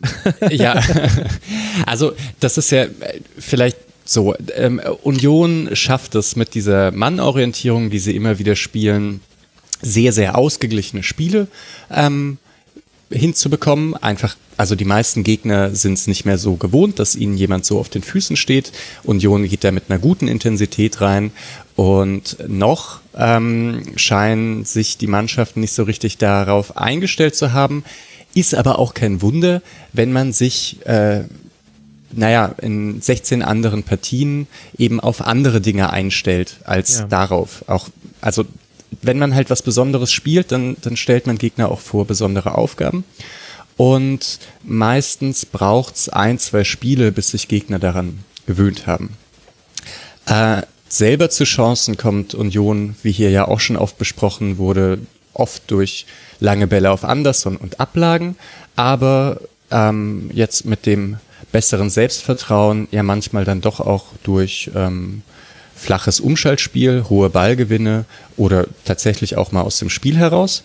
Mm, Da war Schlotterbeck übrigens, äh, habe ich sehr froh verfolgt, wie gut er sich da entwickelt hat vor seiner Verletzung. Ein wichtiger Punkt. Ähm, das aber, also dass Union jetzt so viele Spiele gewinnen konnte, lag schon auch daran, dass die ziemlich effizient waren vorne und das war in diesem Spiel halt nicht so. Also es gibt halt diese Chance von Uja und es gibt diese Chance von Anderson ähm, und ein paar Distanzschüsse, die halt jetzt beispielsweise Spiel Union gegen Freiburg, da geht in der zweiten Minute halt einfach mal so ein wunderschöner Distanzschuss rein. Es war jetzt letztens Ingwertsen, hat auch irgendwie so einen reingehauen. Im Vaterborn. Genau, dann führt Union 1 zu 0 und dann wird's richtig schwer für den Gegner. Na, und jetzt war es halt so, dass es passiert halt andersherum. Was ist, wie war es? 1 zu 0, langer Ball, Kopfballverlängerung, Bebu zieht halt ab, wird abgefälscht und dann, dann fliegt er rein. Äh, ja, Union macht die zwei Chancen nicht. Und dann, ich, aber das äh, letzte Tor war ja in der Schlussphase, also das kann man ja fast rauszählen. Ja. Und ich würde sagen, das ist halt normal. Wenn man ausgeglichene Spiele produziert, dann hat man die Chance, Spiele zu gewinnen, aber halt auch immer wieder die zu verlieren. Und ähm, ist ja noch nicht so häufig passiert für Union. Also es ist vollkommen richtig, dass Union davon profitierte, dass bisher in dieser Saison viele Mannschaften überfordert waren, wie unorthodox die Berliner an die Sache herangehen, eben mit der Mannorientierung und eben mit diesem ständig langen Ball auf Anderson, den er dann im besten Fall irgendwie selbst festmachen kann, aber selbst wenn nicht, ist auch nicht so wichtig, weil der Abpraller landet dann bei irgendeinem Unioner, die sich darum immer im Raum klug positionierten, aber ich fand in diesem Falle hat Hoffenheim das ziemlich gut gemacht. Also äh, Hoffenheim ja im 4-3-3 und diese Dreierformation aus Rudi Samasiku und äh, Grilic, die haben sich ziemlich gut immer um diese Abpraller gekümmert, sodass Union mit diesen langen Bällen gar nicht so weit kam, wie sie sonst in den Spielen immer geschafft haben. Nichtsdestotrotz war Hoffenheim vor allem in der ersten Halbzeit erstaunlich ungefährlich, also vor allem auf die recht, über die rechte Seite kam gar nichts und dann profitieren sie ja zudem ja über diesen abgefälschten Schuss, der ja wirklich so ein bisschen aus dem Nichts kam, sodass man auch gut und gerne nach diesem Spiel sagen kann, ja, für Hoffenheim insofern vielleicht verdient, weil ich schon finde, dass die sich erstaunlich gut Union Berlin angepasst haben, aber Union Berlin, das hätte auch gut und gerne ein 0 zu 0 oder 1 zu 1 werden können. Es ist ja jetzt nicht so, als, also Union Berlin hatte jetzt auch nicht viele Chancen. Direkt am Anfang hatte ja Ucha, 13. Minute, eine gele gute Gelegenheit. Später nochmal anders, nach einer Flanke von rechts in der 83. Das, das waren gute Chancen, das war es dann auch. Von daher, es hätte auch 0 zu 0, 1 zu 1 ausgehen können. Und wie wir dann über Union Berlin mit 21 Punkten reden würden, können wir uns ja vorstellen. Und so reden wir über Union Berlin mit 20 Punkten nicht viel anders. Ja. Von daher, ich glaube, man kann auch trotz einer 0 zu 2 Niederlage zu Hause gegen Hoffenheim dann doch zufrieden sein mit diesem Spiel, weil man defensiv so gut stand, dass Hoffenheim zu kaum Gelegenheiten kam. Interessant wird's für Union halt, glaube ich, auch wieder jetzt in der Rückrunde, wenn dieses äh, krasse Auftaktprogramm kommt. Das kann immer zu negativen Eigendynamiken führen und ähm, ja, dann muss man sich da heraus befreien. Wenn Ja. sie natürlich so ein Spiel wie in der Hinrunde gegen Dortmund drin haben, dann fühlt sich das alles ganz anders an. Aber irgendwie so wirklich Sorgen macht man sich auch nicht, weil, also auch als es am Anfang halt nicht so richtig funktioniert hat, die so ruhig weitergemacht haben unter Fischer irgendwie da nicht in Aktionismus verfallen sind und irgendwann hat es dann halt gut funktioniert. Ähm, und mit, dieser, mit diesem Fokus auf Anderson äh, muss ja auch sagen, dass beispielsweise Uja auch gar nicht so schlecht darin ist, ähm, dann bei langen Bällen sich irgendwie so zu positionieren, dass äh, ja, es zumindest keinen klaren, klärenden Kopfball gibt. Das ja, ist, das äh, stimmt. Ja. Das stimmt. Also ich würde mir um Union äh, keine Sorgen machen. Die haben jetzt 20 Punkte, die können die Rückrunde von oben herab spielen. Die dürfen in Anführungszeichen nur noch gegen die Mannschaften hinter ihnen nicht verlieren. Und sie haben es eben geschafft, in jedem Spiel auf Augenhöhe mit dem Gegner zu spielen. Also mit einer Ausnahme, das war das Leipzig-Auftaktspiel. Ansonsten sind sie immer nah dran. Im Grunde, so wie wir jetzt über Spiele gesprochen haben, haben wir schon ganz oft auch über Unionsspiele gesprochen, die dann eben gewonnen wurden. Jetzt wurde halt mal eins verloren und jetzt hat man sich quasi durch, durch die guten Spiele in der Vergangenheit hat man es sich erarbeitet, dass man das völlig souverän wegstecken kann. So 0 zu 2 zu Hause gegen Hoffenheim. Das könnte auch sehr, sehr viel mehr wehtun, als es jetzt wahrscheinlich aktuell wehtut. Und das hat sich halt einfach Union, Union erspielt. Und gleichzeitig äh, etabliert sich ja langsam ein zweites Mittel neben dem langen Ball auf Anderson, dieser Klatschpass auf Lenz und der spielt dann den Ball in die Tiefe. So hat man gegen Gladbach ein Tor erzielt. So hätte auch das Tor fallen können gegen Hoffenheim. Ich bin gespannt, wie oft wir das noch sehen. Das war fast so eine Doublette, ist mir zumindest aufgefallen. Und Hoffenheim also hat es ja auch. Ja. Also vor und während der Saison hat man ja schon immer viele Querverweise und Vergleiche zwischen Union Berlin und Paderborn gemacht, weil sich beide Aufsteiger natürlich in ihrer Philosophie deutlich unterschieden. Schon allein, wie zigmal erwähnt, was die Transferpolitik angeht, Union mit vielen routinierten Spielern. Aber man muss wirklich jetzt, und das kann man ja jetzt gut und gerne sagen, nach dem 16. Spieltag, wirklich festhalten, wie so diese erste Taktik, dieses unorthodoxe Mannorientierung, langer Ball auf Andersen, die äh, gegnerischen Vereine vor deutlich mehr Probleme gestellt hat, als es die unorthodoxe offensive Spielweise von Paderborn es getan hat. Ja, das stimmt. Das Weil es wäre ja durchaus auch Weil es eine ja auch gewesen. bekannter ist. Also das, das, das hohe Anlaufen, das hohe Pressen, so spielen Erstligisten schon seit ein paar Jahren oder spielen immer wieder gegen Gegner, die so spielen.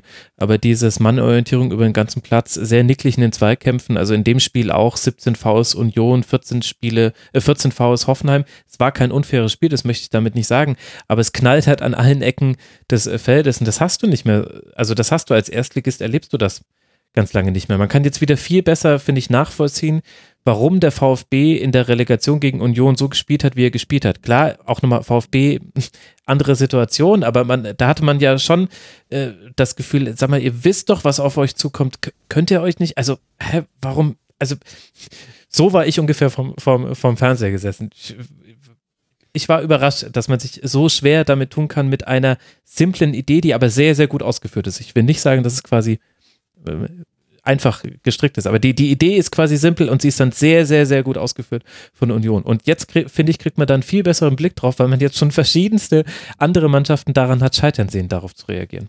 Mhm. Diese Umstellung auf Dreierkette, die es dann irgendwann gab, die fand ich auch noch recht wichtig. Also es hat dann auch äh, nochmal mehr Stabilität gegeben, dass im Prinzip, wenn es mal passiert, dass irgendwie einer durchrutscht, ähm, dass dann dass dann noch genug Absicherung dahinter ist. Äh, und auch beim eigenen Spielaufbau finde ich das auch ganz gut. Also, mh, hm, ja, passt schon viel. Und Hoffenheim hat mich insofern ja auch überrascht. Die haben jetzt ja auch einen Negativtrend. Ja. Wie ruhig und konzentriert die trotzdem damit umgegangen ist. Union sowieso natürlich äh, mit diesen Attributen versehen schon die ganze Saison, so dass man jetzt nach dem Spiel wirklich sagen kann, der Akteur, der auf diesem Spielfeld am meisten unter Druck stand, war tatsächlich Sören Storks, der Schiedsrichter, mhm. der einen sehr niedrigen Einstieg in die persönlichen Strafen hatte, führte dann insgesamt zu acht gelben Karten.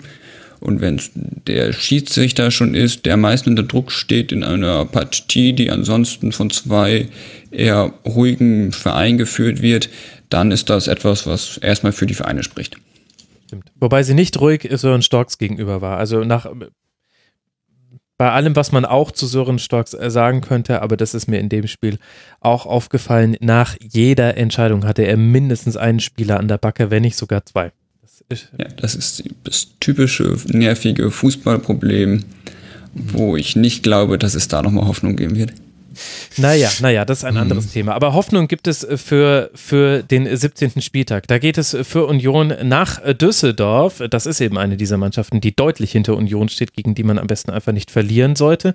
Und Hoffenheim empfängt zu Hause Borussia Dortmund. Und dann sind beide Mannschaften, so wie wir dann auch nach der Schlusskonferenz 254 wird das dann sein, in der Winterpause.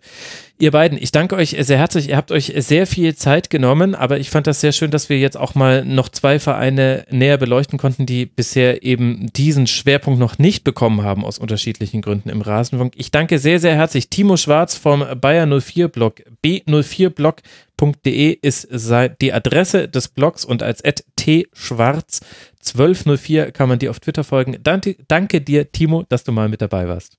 Herzlichen Dank, war meine Freude. Das freut mich sehr. Und danke dir, lieber Mischa von zerstreuung-fußball.de, at zerstreuungfuß auf Twitter. Danke dir, Mischa, dass du mal wieder Teil des Rasenfunk warst. Immer wieder gerne.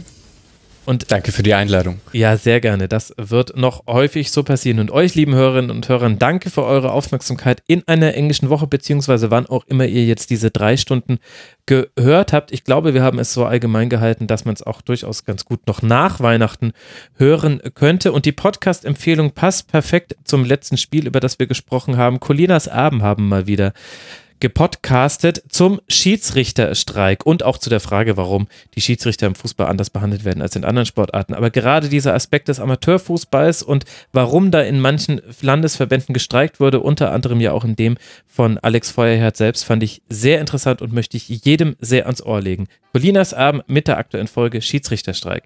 Und wir hören uns schon am nächsten Montag. Ha, ist es nicht schön. Bis dahin macht's gut. Ciao.